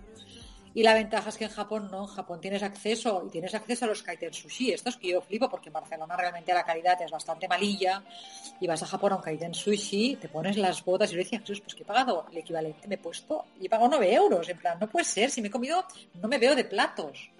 Claro, es que, es que allí en Japón los restaurantes baratos ya son, o sea, ya son de calidad, ya son de mucha calidad. Es lo Claro, quizás, quizás en Europa o fuera de Japón en general, eh, digamos que pagamos el, lo exótico, ¿no? Digamos la experiencia de lo exótico, y allí es una forma de vida, o sea, no hay más. Eh, Allí es, es sí o sí. O sea, yo te Sí, sé hacer este ramen es- así y te lo voy a hacer así porque es como he aprendido y llevo 50 años haciendo el ramen así. Sí. Y entonces comes muy bien. De hecho, nosotros yo creo que las únicas veces que hemos comido mal en Japón ha sido por estar en el lugar incorrecto, a la hora incorrecta, de encontrártelo todo cerrado, ponerte en un restaurante italiano, creo una vez y comer Sí. fatal. Pero era, por Dios, menuda pizza. ¿sabes? Que dices, comes Sí, mejor sí. en cualquier tasca que aquí quizás en, Barcelona o en Valencia no os meteríais, porque mira que no me meto. Ahí te metes y se- y es que comes bien. Claro, claro, no, por Claro. eso es verdad lo que estás diciendo, que en Japón, eh, bueno, hay un montón de sitios, pues italianos, hay, un montón de restaurantes que si algún alguien está de viaje por Japón y quiere pues dejar de comer comida japonesa, pues no sé, porque se ha agobiado, mm, ¿qué puede pasar? Tiene otras opciones. Nosotros no lo recomendamos, pero ex- No. existen, existen. Sí. Existen, pero no es recomendable. ¿no? Y luego incluso tienes las cadenas estas, tienes McDonald's, tienes Mosburger, Claro. un montón de Pues sitios mira, donde la ¿dónde- gente que le va el rollo. Sí. Ostras, ¿dónde, ¿Dónde es? Porque justo le estaba yo dando, dando vueltas y el, el, el único, la única vez que comí mal, yo que he comido mal en Japón yo, Ujú. que mal mal tampoco, sino es más bien un bleh, Por debajo, por, de- y por frío. debajo de las expectativas. Por, por Sí, de- del de las montón. De- nah, bueno, pues bien, pues, pues vale, pues he comido. Pero tampoco. eh, fue en el cuando estuvimos el primer viaje, ¿te acuerdas que fuimos a una cadena de hamburgueserías en Kioto que Ah, estaba sí. al lado del Village Kioto? Que hacía esquina. Estaba Sí. como en una placita, sí, sí. Sí, pues, pues ahí. Y fue una cadena Sí. de, de hamburguesería de estas de, pues, no me acuerdo el nombre, o sea, era una... No sé cuál era. estas americanas, Pero era- americanas, era muy- japonesas. Estaba como muy seca, ¿no? Sí, Estaba como sí, todo sí, muy está... seco. eh, ves, pues bueno, pues vale, he comido. Malo no estaba, pero tampoco, pero tampoco estaba bueno. Sí que os impactó, ¿eh? Sí que os impactó, ¿no te acuerdas? No, es que, es que ahora que lo he dicho me, me ha venido a la cabeza. Entonces, pues, hombre, pues me imagino que sí que es fácil que, o sí que es posible que comas en algún restaurante tipo japonés, comida japonesa, y que no, y que no te acabe gustando. Pero es que Sí. proporcionalmente la cantidad de, de restaurantes que hay, que son el bueno, bonito y barato, Sí. es tan inmensamente grande Es verdad, ¿eh? que, que, que tiene que ser muy difícil realmente que vayas a un, a un sitio japonés, digamos, de comida japonesa y que salgas, y que salgas descontento. Sí, sí, Sí, sí. sí. Es cierto, sí. Es que incluso comprando comida en los supers, que a veces también lo hemos hecho, ¿no? Que llegas tarde y dices, oye, va, me pillo esto que empiezan a bajar los precios también y te acabas Sí. comprando unas Ah. bandejas y una comida flipante, de- pero de supermercado, que dices, nosotros lo hemos comentado muchísimas veces, es que está bueno eh, el ir a un 7-Eleven y decirle, caliéntame en el microondas dos brochetas de karague. Sí, total. Sí. Sí, sí. Que Es es que gloria hasta, ese karague está bueno. Es, Bueno, es- es es que está- están buenos hasta los nigiris que sacas de las máquinas expendedoras que dices, hostia, Sí, sí, si sí. puede salir de una máquina expendedora en una estación de metro, va a ser un- un- un- una cosa incomible. Y, y te lo comes y dices, oye, pues está más que bien.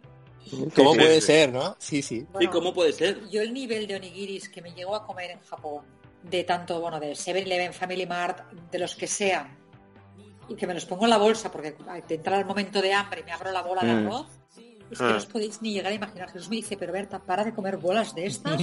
¿Cómo puedes comerte tantas bolas? Es que me, flip, me flipa, me flipa. Es que es una pasada. Eh, A mí personalmente eh, el comer de convini me, me flipa también y me encanta. Com- Comprar el karaage, comprar el onigiri.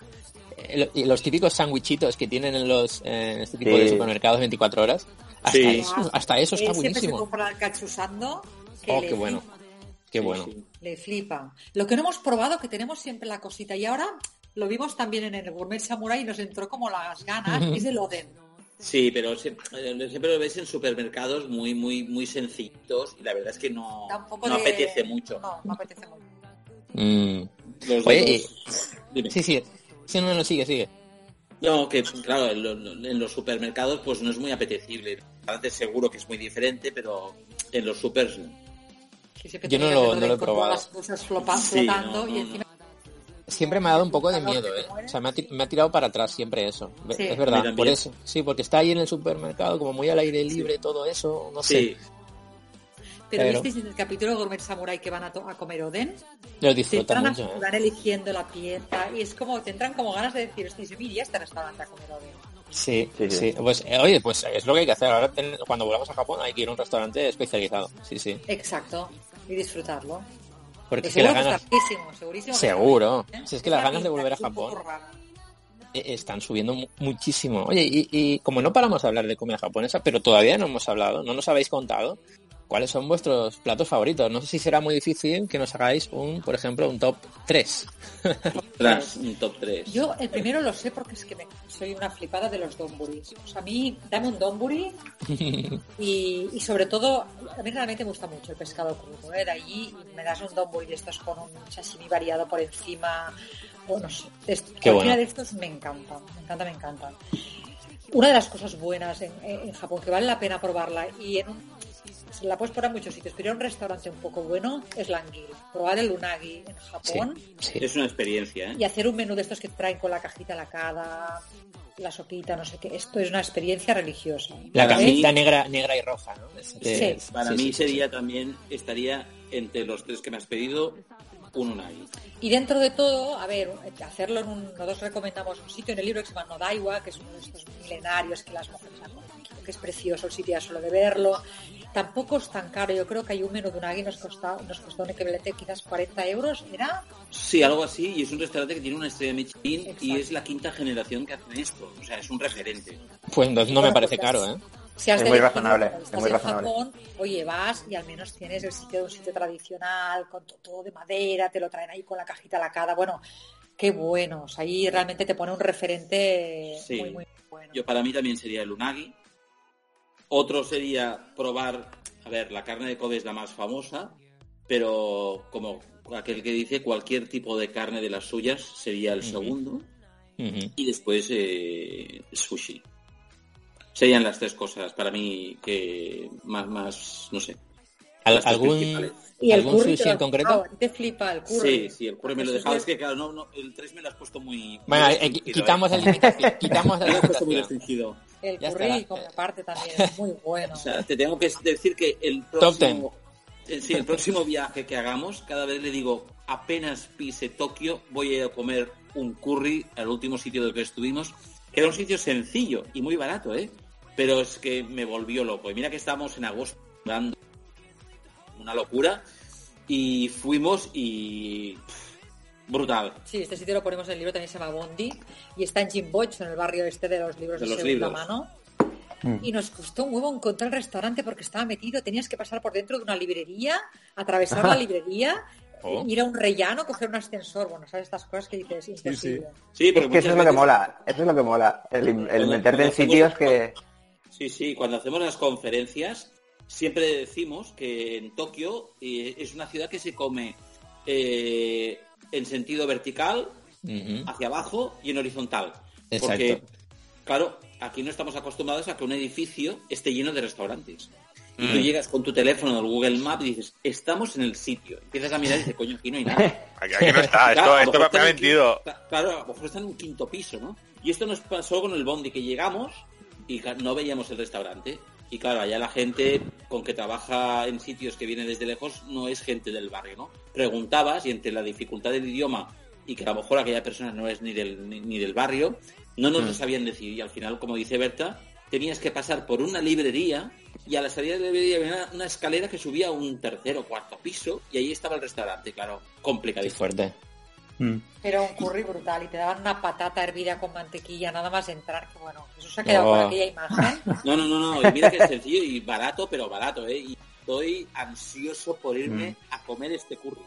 Es que el curry, buah, ah, es uno de nuestros platos favoritos también y la verdad que os es- entendemos. ¿Esto lo hacéis vosotros también de que cuando vuelves vuelves a repetir en sitios? ¿O solo Hombre, claro. Sí, sí. Sí, sí, sí. sí. sí, Y sí. luego, Es un poco eh, fetichista, ¿no? De ver que está el sitio y de te crea como una seguridad, no sé, mola mucho. sí. Y a la hora de... Sí, Sí, Ro- perdón. Roberto. No, quería decir, a la hora de planificar los restaurantes que vais a ir en Tokio o en otras ciudades japonesas, Sí. eh, ¿cómo planificáis esos restaurantes? ¿Lo hacéis de antemano en España? ¿Lo hacéis una vez estáis allí con alguna guía japonesa? O sea, Mira, cuando son ¿cómo? Porque claro, Porque vosotros os encanta descubrir nuevos sitios, os encanta probar cosas nuevas, pero claro, muchas veces desde España a lo mejor es un poco complicado. O lo hacéis así un poco la aventura con Google Maps. No, no, no, aventura poca.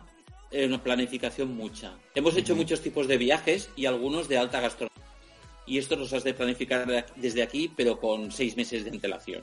O sea, correos electrónicos, estaremos tal día, eh, horarios, eh, bueno, mucha planificación y muchos correos electrónicos cuando es de este palo, pero cuando es restaurantes normales, no, lo llevamos planificado con opciones de comodín por si este no nos funciona otro, pero lo tenemos, eh, aquí la, la planificadora es Berta, eh, que es una crack planificando, ¿eh? pero no, no, muy planificado, muy planificado desde aquí.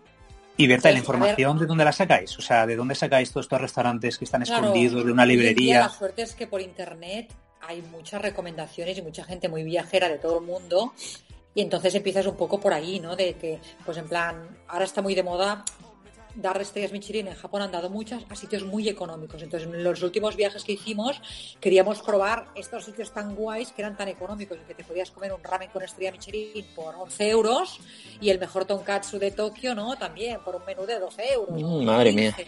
Pero claro, ¿qué pasa? Son sitios que se hacen muchas colas. Entonces esto, Claro. una vez sabes dónde están, por internet sí que es verdad que empiezas a ver blogs, empiezas a ver que te dicen, no, mejor vas a esta hora, Llevaba- llevas más o menos ya la zona por donde está.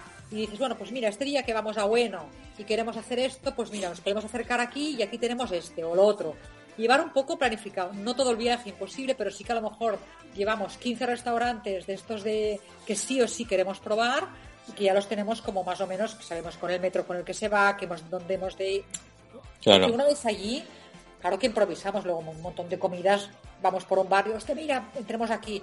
Pero hay algunos que es como los hemos, hemos de ir y Tenemos que ir. Los objetivos, los objetivos. Sí, los sí. objetivos. Ya te- Y luego de sorpresa caen sus cosas guays. Exacto. Pero la columna vertebral del viaje está organizada, ¿no? con posibilidades de adaptación, pero lo importante, ya te digo, hemos hecho muchos. Uno, pues de, como dice Berta, el último era de restaurantes muy renombrados con estrella de Michelin y muy baratos.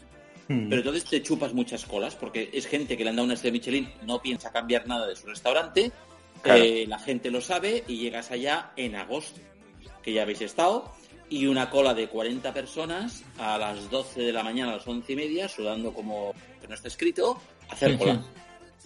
Y luego, claro, pues claro, no hay reservas, las cartas están en japonés, o sea, es, es todo, todo no es facilito, pero luego es real que cuando vas a un sitio de estos lo consigues y comes súper bien, te sabe como 20 veces mejor, porque te ha costado tanto que si fuera fácil estaría muy guay, pero encima con toda la odisea de la cola, el paraguas que te dan para que no te ases, luego entras, luego comes, luego... Lo he conseguido. Vamos, te queda ya un recuerdo de que he marcado toda la vida. Totalmente. Es como una, una experiencia más que hay que vivir, ¿no? En Japón. Sí, sí. Y después también eh, hicimos uno, que no sé ya cuál era, que era de, de restaurantes top. Y yo guardo un recuerdo muy especial de uno, que es muy, muy, muy top, que solamente es una mesa de ocho personas, que solamente da un servicio al día para ocho personas y es muy exclusivo. Y tengo un recuerdo de esta cena, bueno, brutal. Bueno, porque encima fue su cumpleaños y conseguimos hacerlo allí. y Fue Qué pasada. No, pero dinos, dinos nombres. Dinos eh, que es algún tres estrellas Michelin o... Sí, sí, este es un, un sitio que se llama Takasawa, que lo llevan eh, el cocinero y su mujer. eh, y ya te digo, solamente tiene un servicio de ocho personas que pueden ser o juntas, una mesa de ocho, o cuatro de dos, o, pero solamente ocho personas y da solamente cenas, un servicio. Y es de los sitios mm, recomendables y exclusivos. Si te fijas detrás del libro, si lo tienes a mano, sale Mm. una fotografía el día que estuvimos, que salimos ver. fotografiados allá y se llama Es brutal. Ah, sí, sí. brutal. Ta- sí, sí, aquí está. ¿Qué Takazawa. es? Co- ¿Cocina japonesa, supongo? ¿O, o qué variedad Es tocan una ellos? cocina japonesa, pero muy actual. moderna. Moderna.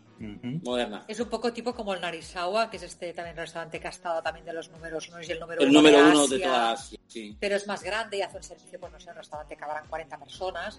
Takasawa, la gracia es que es un servicio al día con 8 personas solo. Y bueno, todo el rato inter- interactúas muchísimo con ellos, te cuentan toda la historia durante toda la cena, todo. Y son estas experiencias que sí, esto es muy, muy exclusivo, pero bueno, también te queda un recuerdo para toda la vida. Sí, la verdad es que yo antes de ir lo planifiqué y me informé porque el presupuesto era importantísimo. Sí, claro. Y me, inform- me informé de gente que había estado y me dijeron, si puedes, ves. Entonces digo, pues hay que ir. Y luego la mayor sorpresa que os habéis encontrado en Japón, o sea, ese restaurante que no tenéis muchas expectativas y luego ha sorprendido. O sea, cuéntanos algún sitio así, da igual que sea estrella Michelin, que sea un sitio económico. O sea, ¿cuál es el sitio que más os ha sorprendido gratamente?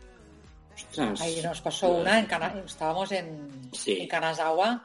Me acuerdo que en el barrio de los samuráis, una hambre, y, y- y es un. Claro, cuando estás en barrios de geisha y los samuráis, muchas veces no hay los restaurantes típicos de las zonas que los ves más a la vista. Son cosas como muy cerradas, que no ponen cartas, no ponen nada y no sabes muy bien qué hacer. ¿no? Entonces de repente empezamos a, a oler a yakitori que te mueres, aquello lado del Oh, este de la oh. carnecita, ¿no? Oh. Y un hambre. Y, y vimos que salía de un restaurante, pero claro, cerrado, de estos que abres la puerta y te metes dentro, que no ponía ni un precio, y dijimos, nos van a pegar una clavada. Sí, porque se veía... Da- igual, vamos dentro. digo, nos van a meter un palo que nos van a dejar baldados. Pero y bueno, el había mucha era, era precioso, todo con la bebida clara, el, el tío impecable, toda la gente puesta, y dijimos, bueno, pero vamos a cenar porque estábamos muertos. Y en plan, esto será súper caro. Nos ponen, nos te dan ese papel alargado con las. con- no sabíamos ni leer los números. Y era en plan, yo no sé, esto nos va a clavar cada pincho de estos y un hambre, venga a comer pinchos. Y me acuerdo que al final. Nos quedamos aquí a fregar los tres- platos. Tres euros del pincho, o sea, Sí, tampoco. tres o dos euros cada...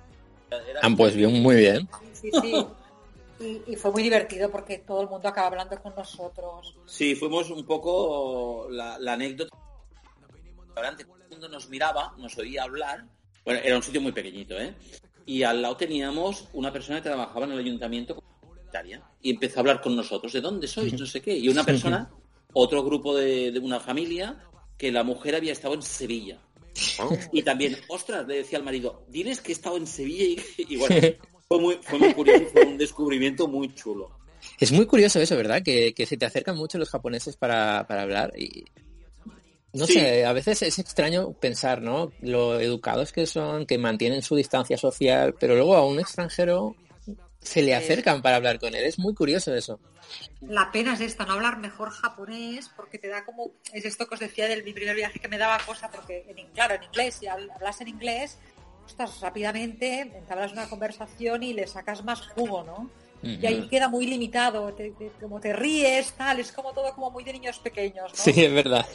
Pero bueno, es súper curioso y es esto, ¿no? Que nunca sabes, entras en un restaurante y aparte de la experiencia de comer, siempre hay algo más. Como Nunca sabes lo que va a pasar, nunca sabes lo que va a Sí, pasar. sorpresa, o alguien te va a invitar a algo, o no sé qué, va a pasar algo y es como muy divertido. Esto nos, esto nos gusta mucho, esta sorpresa que tiene, que tiene Japón en cualquier lado. Y, Sí, y luego también el hecho de que haya muchas mesas compartidas, ¿no? Que, que a diferencia en Europa, ¿no? Que es más, tú vas a un restaurante y suelen ser más mesas individualizadas. Allí la verdad que se, se estila mucho, ¿no? El mesas alargadas o, o sitios muy pequeños, que es lo que habéis dicho, ¿no? Que se crea casi como una familia. Y la verdad que, pues eso, a todos los que estamos aquí nos ha pasado, ¿no? El, el ir a un sitio, sentarte y de repente te das, te metes en una conversación con un montón de gente, hasta con los dueños, y, y para eso Japón es único. Es muy chulo, esto es muy chulo, Dayan, la verdad es que sí. Y por eso, entonces, experiencias gratas es que lo raro es encontrar experiencias ingratas. Yo Japón es uno de los sitios que te sales con un buen sabor de boca siempre. De nosotros cuando íbamos ya como unas semanas, en plan, ya nos, ya nos compensa, nos compensa esta longaniza de viaje por ir una semana, de verdad, porque, porque Yo creo aparte que eso exprimes yo los que días eso- un montón Yo creo que eso es un poco también lo que engancha, ¿eh? es, un- es uno de los secretos, yo creo, de Japón. De- del, del ansia que tienes de volver. Sí. Sí, Oye, sí. y, y una cosa, de ya hemos hablado mucho de comida japonesa, que nos encanta, ya sabéis, pero ¿y de lugares de Japón? ¿Cuáles serían vuestros favoritos? Ostras. Aún nos falta mucho, ¿eh? Por, Sí. por- por- Sí. ¿eh? Sí, sí. De hecho, teníamos planeado un viaje ahora y, bueno, poder ser, no habíamos todavía pillado los billetes, pero ya lo estábamos organizando. Tenemos muchas ganas de hacer Kyushu y hacer todo el norte también así en coche, un poco más así. Estas partes nos encantaría. Y del Qué resto, ostras, a mí es que me gusta. Me- es que me gusta todo. Sí. La verdad. Ese, ese primer sitio que, que dices, quiero volver aquí. Ostras, yo quizás, bueno, Berta ha viajado muchísimo más que yo. Yo he viajado poco, pero no tanto como ella. Pero yo creo que es el único sitio donde he vuelto tantas veces. Pero de Japón mismo. No, de digo de Japón, de país, ¿eh? Pero dentro. Y dentro de Japón es que me gusta todo. A mí, aunque sea un esto, a mí pasar por Tokio es como obligado. Siempre que organizamos un viaje, aunque demos muchas vueltas, siempre intentamos estar unos días al principio en Tokio o a la vuelta dejarnos unos días para... Porque es que es como necesario. Sí, Y verdad. es es- una- sí. Y es una ciudad viva que va cambiando. O sea, has sabes que va a estar un poco diferente. Eso sí, eso sí. De hecho, a mí me encantaría, en cuanto se pueda, volver y visitar Shibuya para ver el Shibuya Scramble que, que tienen allí ahora, un- unos edificios, un edificio nuevo muy chulo. Pues mira, me gustaría ver otra vez Shibuya por, por eso. Es que es lo que decís, porque va, va evolucionando, va cambiando. Pero Sí, sí, es una ciudad muy viva. Sí. A mí me pasó siempre algo... pasa algo, siempre pasa algo. A mí, pasó, a mí me pasó algo la, la última vez que estuve en marzo, que como mi plan era ir a Osaka directamente, Tokio realmente solo la vi desde la ventana del tren. de- del... Y pasé eh, por el, el- con el Narita Express, pasé justo por delante de, de la Tokyo Skytree.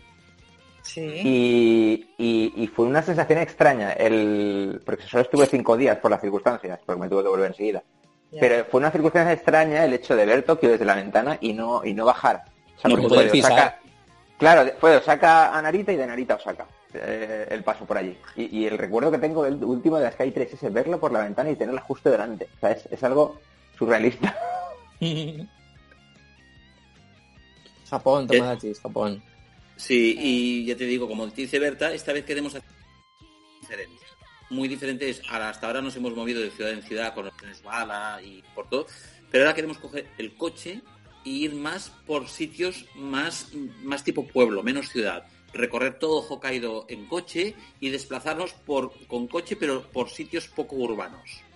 Que Mm, creo chulo. que es otro Japón. Que de hecho Eso hay que hacerlo. de- llegas en tren bala, pero luego ahí la red de trenes ya no es como tienes en la isla central, dijéramos.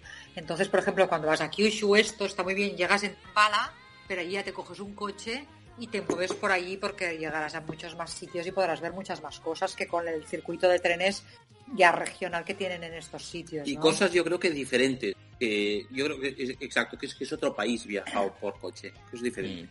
Y ahí como que vas a ver un Japón más, más profundo, ¿no? Más real. Sí, Estamos más real, a ver el, Japón más de turista. Mm. Exacto, sí. Y también como pasar tiempo, ¿no? En los sitios. Nosotros cuando viajamos al final siempre te da la sensación de "Ay, me hubiera quedado dos días más aquí, porque te gusta esa sensación como de conocer más el sitio y de hacer como un poco... y si- Sí, vivir Japón, ¿no? Y- veces. Nosotros... Muchas ganas de volver, do- demasiadas. do- eh, no sé si... 2021 creo que volvemos todos los que estamos aquí, ¿eh? Hablando. Yo creo que sí. Sí, sí, sí. sí. Eh, si las circunstancias lo permiten, eh, sí. Sí, sí, sin duda, sin duda. Es que Otra cosa, otra cosa es que podamos, pero El si día que saquen podemos... la vacuna, al día siguiente compro los billetes.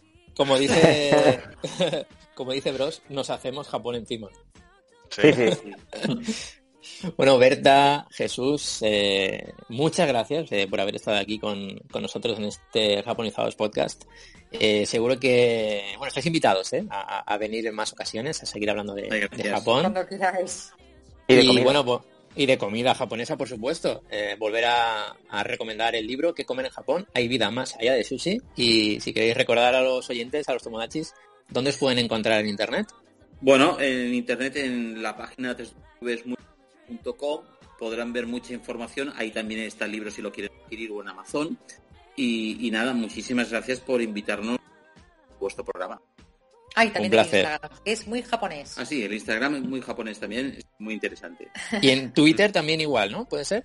Sí, lo que pasa es que Twitter, la verdad, no somos tan activos porque ya no damos para tanto. Y normalmente lo que hacemos es lo que publicamos en Instagram, lo publicamos en, Compartís. en- lo Mm. compartimos en Twitter y, y ya no da- damos para más. Perfecto. Oye, ¿vais a comer hoy algo japonés? Yo creo que no, hoy no, hoy no, por desgracia no. No da tiempo, no da está tiempo. pendiente de hacer el ramen y se le está resistiendo porque por una cosa o por otra, como requiere mucho tiempo, Es verdad, es verdad. El ramen ahora requiere ya de... con trabajos Mm. y tal, hacer un ramen entero es como un poco complicado. Que lo bueno, lo bueno requiere mucho tiempo y mucho, mucho amor. Un Sí. Exacto, exacto. Un karage que, que uy, tengo una gana yo de karage. Madre mía. no sé También para mucho tiempo. Bueno, ¿Para qué tenemos- hablas de esto? Compramos curry, o sea que un Sí. curry nos podemos hacer. Sí, Un curry, sí. un curry. Oh, qué bueno. bueno, Tomodachis, Berta y Jesús, muchísimas gracias eh, por haber Oye, estado aquí. Que, muchísimas que gracias os a vaya todo genial. Igualmente. Venga, Chao. un abrazo. Un abrazo. Un fuerte abrazo.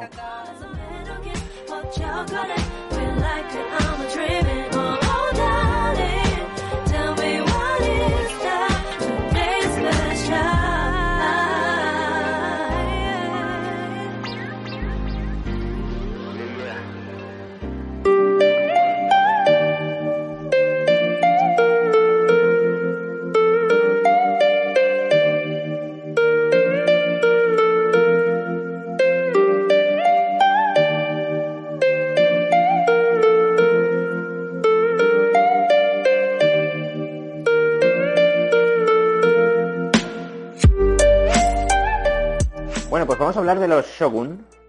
Los shogun, muchos pensaréis que... ¿Qué es un shogun, no? Lo hemos visto mucho en, en pelis, en, en libros, en videojuegos. Pero, pero queremos explicar un poco más en profundidad de dónde viene todo, ¿no? Y, y qué es, qué es lo que, dónde empieza, dónde empieza eh, el origen de los shogun. Shogun era un título militar de carácter temporal concedido directamente por el emperador de Japón. Este término es la abreviación de... Esto me encanta, decir Oh. estas cosas así. Sei Tai Shogun. Que significa literalmente gran general apaciguador de los bárbaros. O apaciguador de los bárbaros. Muy bien. Ahí estamos.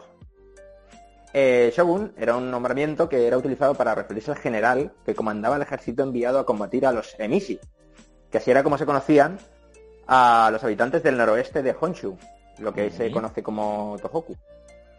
Algunas tribus de esta región se oponían a, y se resistían al emperador, eh, entonces eh, eran, estaban muy perseguidos en, en esa época. Entonces los llamaban emishi, como diciendo, "Ah, es un emishi. Eh, Mishi. Hala. Mira, mira, mira el Mishi este. Exacto, el emishi esta que viene aquí a... Bueno, pues nos situamos hacia finales del periodo Heian, más concretamente en el 1156. En ese momento existían dos clanes rivales de, de suma importancia en la escena política del país, que eran los Minamoto y los Taira. Se llevaban a matar a esta gente. O sea, Sí, ¿no? Como, como es, como el Lidl y el Aldi. Exacto, exacto. Es un poco lo de la época. Entonces, a raíz, Sí, ¿no? de esta enemis- a raíz de esta enemistad, en ese año estalló un conflicto bélico entre ambos clanes, conocido como Rebelión Hogging, donde los Taira salieron victoriosos. En 1160 tuvo lugar entre otro conflicto entre ambas facciones, conocido como Rebelión Heiji, donde nuevamente el clan Taira salió victorioso. Y posteriormente su líder, Kiyomori Taira, recibió el título de Daiju Daijin, Oh, que significa Gran Ministro. Este título es el era el rango más alto que podía conceder el emperador de Japón. Por lo que Kiyomori se convirtió en el gobernante de Japón. ¿Vale? El, el- el emperador al final siempre ha sido como, como una marioneta, ¿no? Como una figura que está ahí, pero, pero no, realmente no, no Claro. manda, no, no, no, no gobierna en el sentido práctico de la palabra. ajá. Pues hasta ahí muy bien, ¿de acuerdo? Kiyomori gobierna Japón, pero entre 1180 y 1185 los conflictos entre ambos clanes se reanudan, dando lugar a una serie de guerras civiles llamadas guerras Genpei. Durante dicha guerra, Yoshitsune Minamoto encabezó el ejército del clan en nombre de su hermano mayor Yoritomo, que se quedó en Kamakura, el hombre. Ah, mira. A, A ver el cómo Buda. combatía ese- ¿Eh? A ver el Buda. No, no. Exacto. Mientras su hermano combatía. Y finalmente en la batalla de Dan Noura, los Minamoto se alzaron con la victoria al fin, después de dos intentos. Frustrados. Bueno, bien, bien. Lo consiguieron. ¿Qué pasó entonces? Recordemos que el título de Shogun era un título militar, un rango militar, ¿de acuerdo? Eh, en representación del, del emperador. En 1192, Yoritomo Minamoto se autoproclama Shogun. O sea, se autoproclama. El mismo. ¿eh? Yo también quiero ser Shogun Bros. Pues ya sabes. Me, puedo No me puedo auto- autoproclamar. Pues tienes que ganar a los clanes con los que te ves peor y luego Pero- ya... Yo ayer gané una un partido al FIFA. No sé si con Pues eso. prueba a ver. Prueba a ver. Si tú sal ahí y me autoproclamo Shogun. Vale, vale.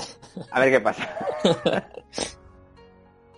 pues se autoproclama Shogun, título como decimos que hasta entonces había sido temporal, dando lugar al shogunato Kamakura. El shogunato es el gobierno del shogun. Digamos. Él consideró que tenía que gobernar como shogun y el shogunato es como el gobierno que ejerce el shogun. Vale. Con Minamoto como shogun, el emperador, como decimos, se convierte en mero espectador de la situación política y económica del país. Mientras que los samuráis, al servicio del shogun, se convertían en gobernadores regionales, que se dedicaban a imponer la ley y el orden. Como los alcaldes, digamos, como los presidentes autonómicos, o como... son los samuráis de ahora. Samurai. ¡Samurai!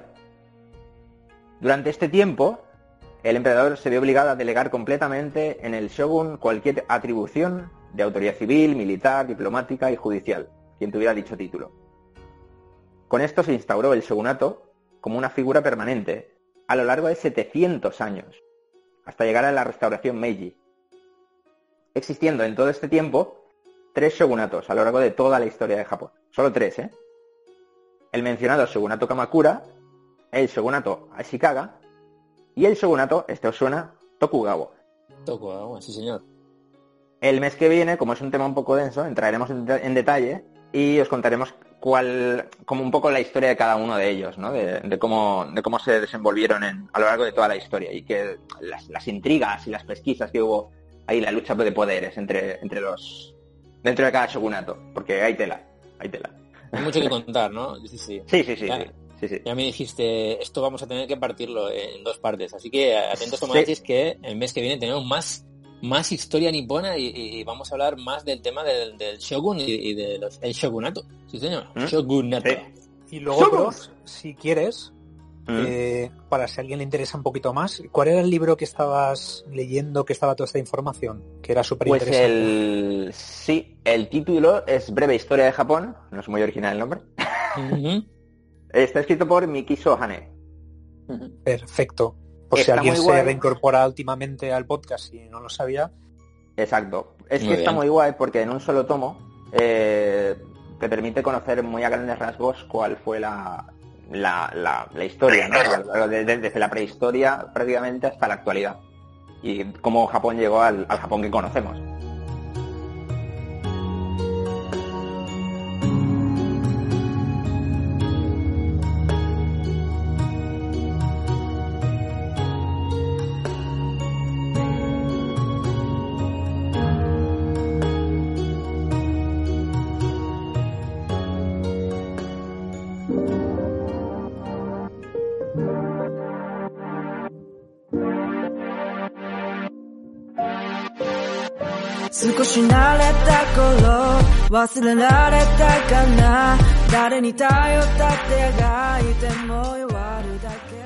Los orígenes del manga Tomodachis, porque claro, esto dices, habrá empezado en algún momento, ¿no? ¿Cuál fue el primer manga eh, en Japón? ¿Cómo, cómo nace esto? No sé si... Y sobre todo, eh, y sobre todo claro. porque es tan, es tan japonés, ¿no? Están de allí. Exacto, exacto. Por, por- en algún momento surge esto, pues hemos estado revisando un, un par de artículos de la web artsy.net, también en la, en la CNN, y en, en la web spoonandtamago.com, web muy recomendada, muy chula, por cierto, con cositas de Japón muy interesante. Y bueno, pues investigando un poco sobre el tema, no, no he querido hacerlo muy denso porque hay mucho que contar. Eh, Al igual que, que la historia de Japón como tal, la historia del manga es algo que daría pues, para un programa de tres horas, prácticamente. Pero hoy me quería centrar en, en preparar pues un poquito eh, brevemente dónde nace, dónde se dice, dónde los eh, expertos de- del manga dicen que nace el, el manga en Japón. Y bueno, pues como decíamos hace un momentito, fue en el año 1874 y por aquella época había un artista llamado Kawanabe Kiyosai que creó varias obras englobadas dentro de, de una serie llamada Pinturas por Placer. No sé si eh, habéis podido verlas. No. Y si, y si no, os recomendaría ahora, mientras escucháis el podcast, oye, de Tomachis, eh, los siguientes, los Mamonakus, eh, buscar Ka- Kawanabe Kiyosai, porque hay auténticas eh, obras maestras eh, y vais un poco a entender de por dónde se origina el manga, sobre todo una obra llamada Escuela, en inglés School for Spooks. Ahí es, el número 3 de esta serie de pinturas, pinturas por placer, es como, como él las llamó, y, y bueno, es, es una pasada. En, en esta en concreto se ve eh, unos alumnos dando clase, eh, sentados en unos pupitres. La clase está dividida en, en dos aulas, pero no hay paredes entre ellas. Están ahí los profesores también.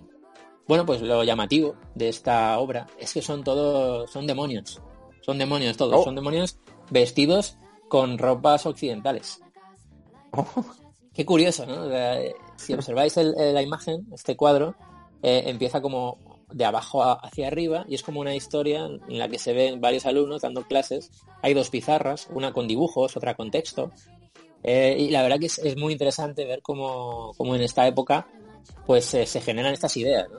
Y tiene su, su razón de ser un poco, o eso dicen, ¿no? que tiene su origen en, en la cabeza de la mentalidad de, de este autor, de, de Kiyosai. No sé si estáis viendo las, eh, las pinturas ahora, pero, pero la verdad que, Mm. que- que es flipante. Kiyosai firmaba estas pinturas bajo el seudónimo de Shoho Kiyosai. Y este tipo de obras tan polémicas en la época hicieron que incluso Kiyosai acabase en la cárcel y, y- y le dieran hasta 50 latigazos, fijaos, ¿no? Que, que era una forma que él tenía de protestar hacia, hacia la política del momento, y tenía sus ideas y además de manifestarlas hablando por ahí, las manifestaba en sus pinturas, eh, algo que le hizo estar hasta tres veces en, eh, arrestado y acabar en la cárcel. Para que, para que veáis, ¿no? Cómo era el Japón de, de la época.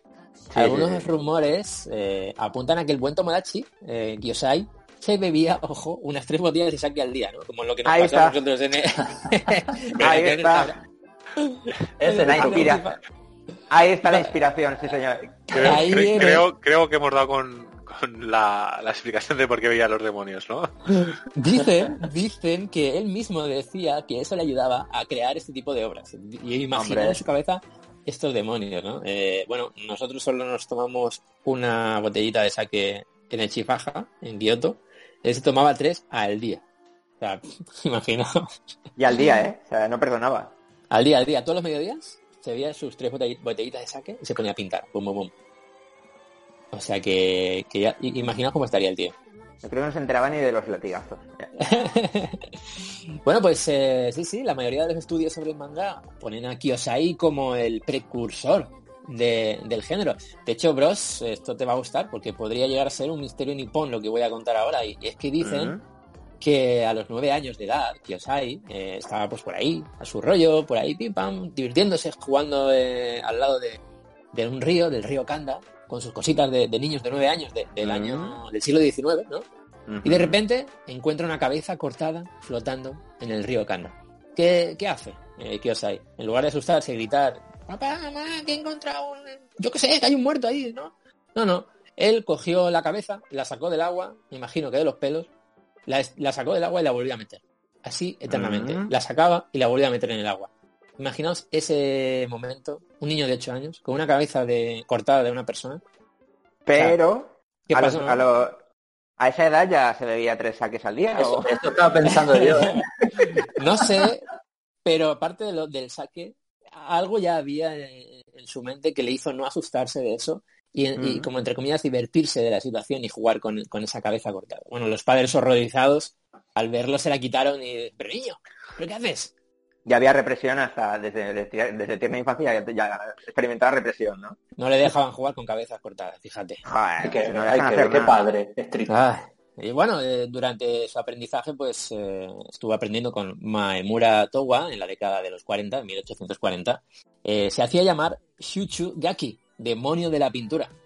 Yosai a veces no sabía si era Tomodachi o Mamonaku. Y en una de, de sus pinturas se ve, a- ojo, ojo con esto, Eh, se ve a una pareja, ¿vale? Haciendo, haciendo el amor. Y en la imagen se ve, se ve a un gato, un gatito pequeño, jugando con, a ver, jugando, a ver, ¿cómo decirlo? Con las bolitas, ¿vale? Con, Me encanta, me encanta lo que has puesto en el. Los, los boliches, los boliches. los- vale, yo, he puesto aquí jugando con los boliches del señor que, que está haciendo el amor con, El, el, con- el boliche me suena a lo de la bruja novata. El boliche. la bruja novata. es verdad, ¿eh? Correcto, Ostras. correcto. Me ha recordado a un momento de, de uno de los juegos de South Park. No sé si lo habéis jugado o lo conocéis. No me digas que sale también esta escena. Ay, Eh, no, pero del palo. Madre Parecida. mía. Bueno, Es pues una- eh, Siempre está en el imaginario popular. sí. Ya buscadle, buscad de este autor en internet, vais a llegar a esta imagen y, y bueno, sorprendente. Eh, Kiyosai boliches, ¿no? ¿Ponemos? Kiyosai, Kiyosai boliches. No, no, no sé si va a salir así, pero, pero bueno. En el año 1874, junto con su amigo Kanagaki eh, Robun, Robun, crearon la revista eh, Eshi- Eshinbun Nipponchi, eh, la que se podría considerar como la primera revista manga de, de Japón. Duró tres números, ¿vale? Pero después salieron otras de otros autores como Kisho Shinbun en el 75, eh, Marumaru Shimbun en el 1877 o Garakuta Chimpo en el 1879. Y bueno, pues Algo así como una algo así como una versión previa a un Shonen Jump o una revista esta. ¿cómo se Eh, llama? vale, podríamos, podríamos llamarlo como un Shonen Jump clásico, sí, sí, sí. sí. Mm. Eh, como el, o, o el, el origen ¿no? de, de las revistas manga como las conocemos hoy en día, pues eran eh, como mini, mini, mini micro historias, muy Mm. micro eh, en esta época, pero digamos que, ya, ya os digo, ¿no? los estudiosos de- del manga y de la historia del manga pues apuntan a, a este autor y, y a esta época como el origen de- del manga. Así que, que nada, que hay mucho más detrás, hay mucho más que contar. Es probable que en el futuro hablemos un poquito más del manga, de, de su historia y de qué pasó después de esta época. Así que nada, pues esto es, ¿no? La, la historia del manga, pues qué curioso que viene de un gatito tocando unos boliches. Y de, y, y de tres botellas de saque al día. Y de tres botellas de saque al día. Es que eso influye mucho. De verdad, os recomiendo que, que busquéis en Google las obras de, de este autor, Ka- Kawanabe Kiyosai. Vais a, vais a flipar. Además, hay algunas brutales, hay algunas en las que salen esqueletos eh, como si fuera un ejército eh, combatiendo eh, en algún momento de la historia en Japón, o una geisha con, con un samurái, pues como que viene de la guerra el samurái y llega y está con, con su novia, con la geisha o a saber, ¿no? Y hay, hay- momentos muy buenos para ver cómo veía ese autor la, la época de Japón en, pues en el siglo XIX, ¿no? O sea que de verdad que os lo recomiendo porque es muy, Muy chulo, muy, muy interesante. Espero que os haya gustado, Tomodachis, y no sé cómo habéis quedado impactados con, con la historia del gatito, que es lo más eh, Sí, sí. Acabo, de compartir, acabo de compartir la foto por si la quieren ver. Y muy, Muy bien. muy bizarra, David. ¿eh? Muy- Espero que no, japonesa. tenga, que no tenga uñas. Ay, ay, ay, ay. Ya estaban, me, gusta, me gusta comprobar que ya estaban locos de, de, de serie, los japos. Sí, O sea, no- sí. no Que es viene de ahora, largo, ¿no? Y, y que el alcohol y las drogas siempre han estado presentes en los Sí, artistas. en la sociedad. Bueno, Tomodachis, eh, Mamonaku, seguimos, seguimos en Japonizados Podcast y atentos porque ahora viene el misterio nipón.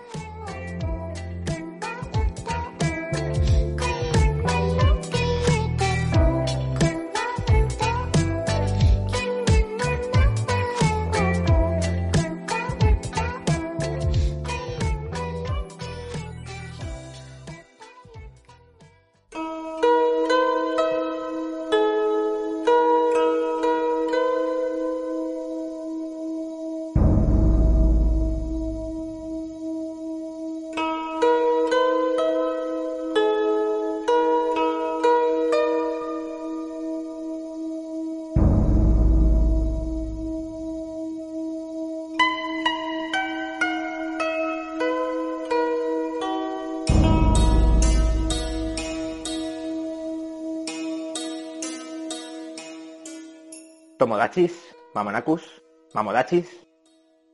Hoy vamos a hablar de Hashima, la isla del acorazado. ¿Habéis oído hablar de ella alguna vez? Eh, no, no, no, yo no. La isla del, acora- del acorazado. Mm, no, Eso no. me suena a Waterwall, algún barco hundido. Pues nos situamos. Situada a unos 20 kilómetros del puerto de Nagasaki. Los primeros habitantes de Hashima comenzaron a llegar en 1887, después del descubrimiento de una veta de carbón en el subsuelo marino, a unos 190 metros por debajo del nivel del mar. Más tarde, en 1890, la empresa Mitsubishi vio el negocio y compró la isla.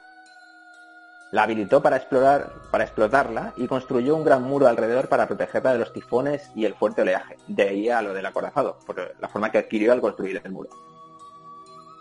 En 1916, la mina producía 150.000 toneladas de carbón y en solo 30 años la isla pasó de estar deshabitada a tener una población de 3.000 personas.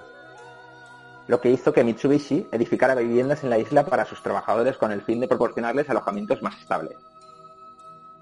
Alrededor de 1960, en el apogeo de la prosperidad económica de Japón, la isla contaba con 150 edificios de apartamentos y una población de algo más de 6.000 habitantes.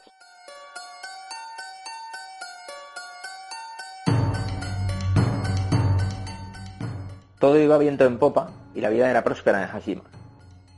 Pero, ¿qué pudo pasar para que aquella isla se convirtiera en una isla fantasma, lo que es hoy en día?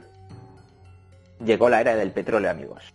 En enero de 1974, Mitsubishi anunció el cierre de la mina y ofreció trabajo a quienes quisieran desplazarse. En poco más de tres meses, Hashima quedó completamente abandonada. Hasta aquí la información oficial, pero... Tomodachis, Mamonakus, hay algo turbio en todo esto. ¿Qué pasó exactamente durante aquellos tristes últimos días en Hajima? Algunos apartamentos aparecen en las fotos con signos de repentino abandono, por ejemplo, con los platos y los cubiertos aún en la mesa, como si los dueños no tuvieran pensado abandonarlas, o se marcharan con lo opuesto, al estilo de Chernóbil. Se baraja la posibilidad de que algunos de los últimos habitantes, ante la incertidumbre del futu- de su futuro, fueran reacios a abandonar sus viviendas, que ni siquiera lo aceptaron por la fuerza y acabaron ejecutados en sus propias casas. Otra hipótesis abierta apunta que aba- acabaron abandonados a su suerte ante la negativa de dejar la isla y murieron allí mismo. Desde 2009, Ashima está abierta al turismo. Sin embargo, no se facilita demasiada información acerca de sus habitantes y de cómo se produjo el desalojo. Tampoco se permite hacer noche allí. Antes de la caída del sol, la isla debe quedar totalmente vacía de nuevo. Hay rumores de que a lo largo de los años algunas personas se aventuraron a pasar la noche y ninguna sobrevivió.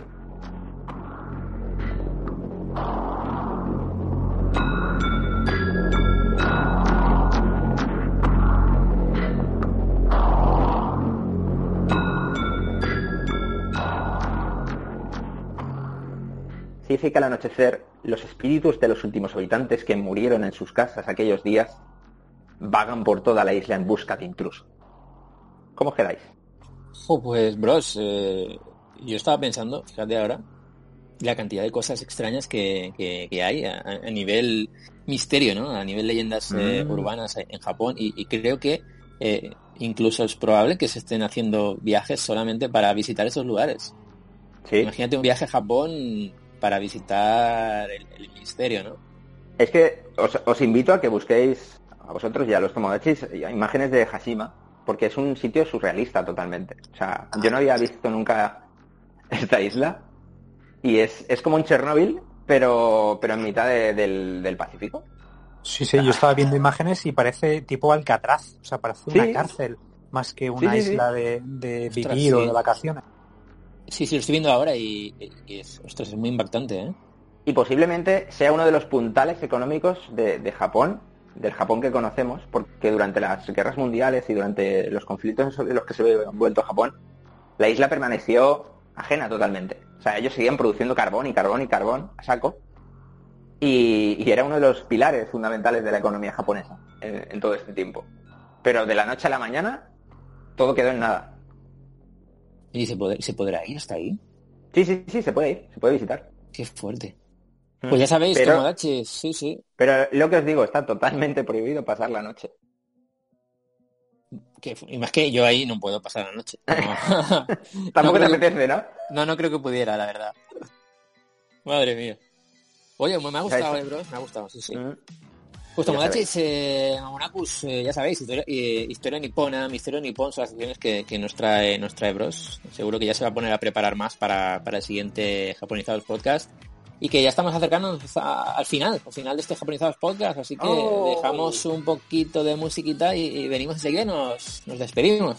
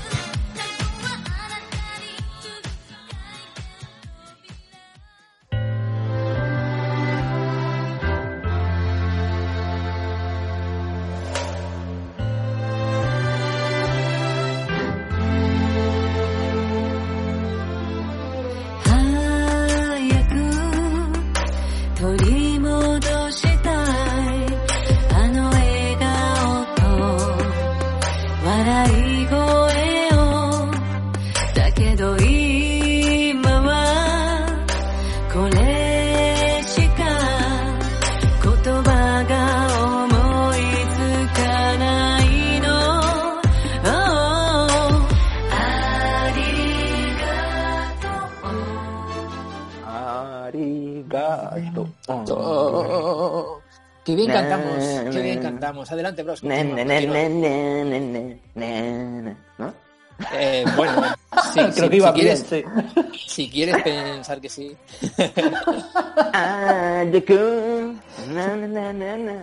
¿No? Ahí ha habido una mejora en el tono. Ahí está. ¿Ves? Dame tiempo, dame tiempo. Bueno, Tomodachis, Momonakus, eh, Mamonachis, hemos llegado al final de este nuevo Japonizados eh, podcast de mayo. Así que esperamos que os haya gustado. Hemos tenido muchas cositas, ¿eh? hemos hablado de Takayama, hemos eh, tenido la entrevista con, con Magi-chan. eh, os recomendamos mucho escuchar su podcast, la verdad que es muy buena gente. La entrevista con los amigos de los Tomodachis de- del libro ¿Qué comer en Japón? Hay vida más allá del sushi con Berta Bonet y Jesús Bardolet y bueno, hemos hablado de, de muchas cosas, lo hemos pasado muy bien con este nuevo Japonizados Podcast. Así que nada, eh, nos veremos en el siguiente, en el de, en el de junio y, y recordad que todas las semanas pues tenéis el Japonizados Micro Podcast, el semanal y vamos a seguir teniendo charlas japonizadas y, todos los meses pues el, el mensual, el, el Japonizados Podcast, con las entrevistas y, y con todo. ¿Y dónde nos podéis encontrar, eh, Tomachis? Bueno, pues en iBooks, en Apple Podcast, en Google Podcast, en Radio Viajera, en YouTube, donde estamos subiendo escenas eliminadas de, de aquel documental que grabamos en 2016, en, el Twitter, arroba docu japonizados, en el Facebook también en japonizados, que estamos un poquito más, más ausentes en el grupo de Telegram, si queréis hablar con nosotros ya de forma más directa, directo a japonizados. eh, y por cierto, en Instagram, en Instagram también estamos, tenéis el link con todos los accesos a estas eh, diferentes plataformas. Si eh, directo a japón.com, no, no olvidéis en la sección japonizados, si queréis decir alguna última cosa, Brody, Bros, David, Reddick. Yo estoy un poco triste. Estoy un poco triste ¿Qué te porque pasa, Bros? Empieza, empieza a atisbar en el horizonte el final de la temporada y no me gusta Vaya. nada eso. Es verdad, ¿eh? Queda Es muy el poco. Penúltimo. Sí, Eh, falta junio y julio, efectivamente. Sí, sí. pero lo empiezo a ver ahí y digo, "Mm, no, no me gusta esto, ¿eh? A mí me da la sensación de que ha pasado muy rápida esta segunda temporada. Sí, sí, sí, sí. Sí. Así que, eh, a ver, pues mira, bros, me- esto me, me anima a, a que si me estás diciendo esto, en puede ser que en agosto pues, haya algo. No sabía. Pero, pero ¿qué, qué concepto de vacaciones tenéis vosotros? Él no tiene concepto de No vacaciones. entiendo vuestro concepto de vacaciones, tío, sinceramente. Ha sido, ha sido Hombre, realmente es como muy, es muy japonés, ¿eh? El concepto de vacaciones. Trabajar más. El último Ah, agosto fue eso, fue trabajar más todavía. No, no, no. Pues sí, yo lo, lo que he hecho en falta es poder grabar juntos. O sea, Sí, eso sí. yo, Vaya. Yo creo que una de las gracias ¿no? que teníamos grabando el podcast es esa reunión ¿no? mensual en el estudio, de vernos las caras. El... Pero bueno, yo creo que, que lo estamos haciendo lo mejor que podemos.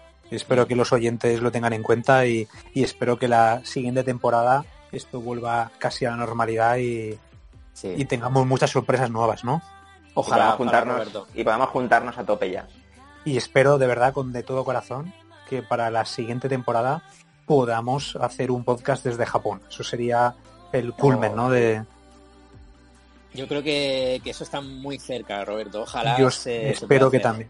Creo que sí, Sí, los patrocinios, lo- los contactos, a ver si reunimos las, los astros y, y cumplimos el sueño. Ahí estamos, Roberto.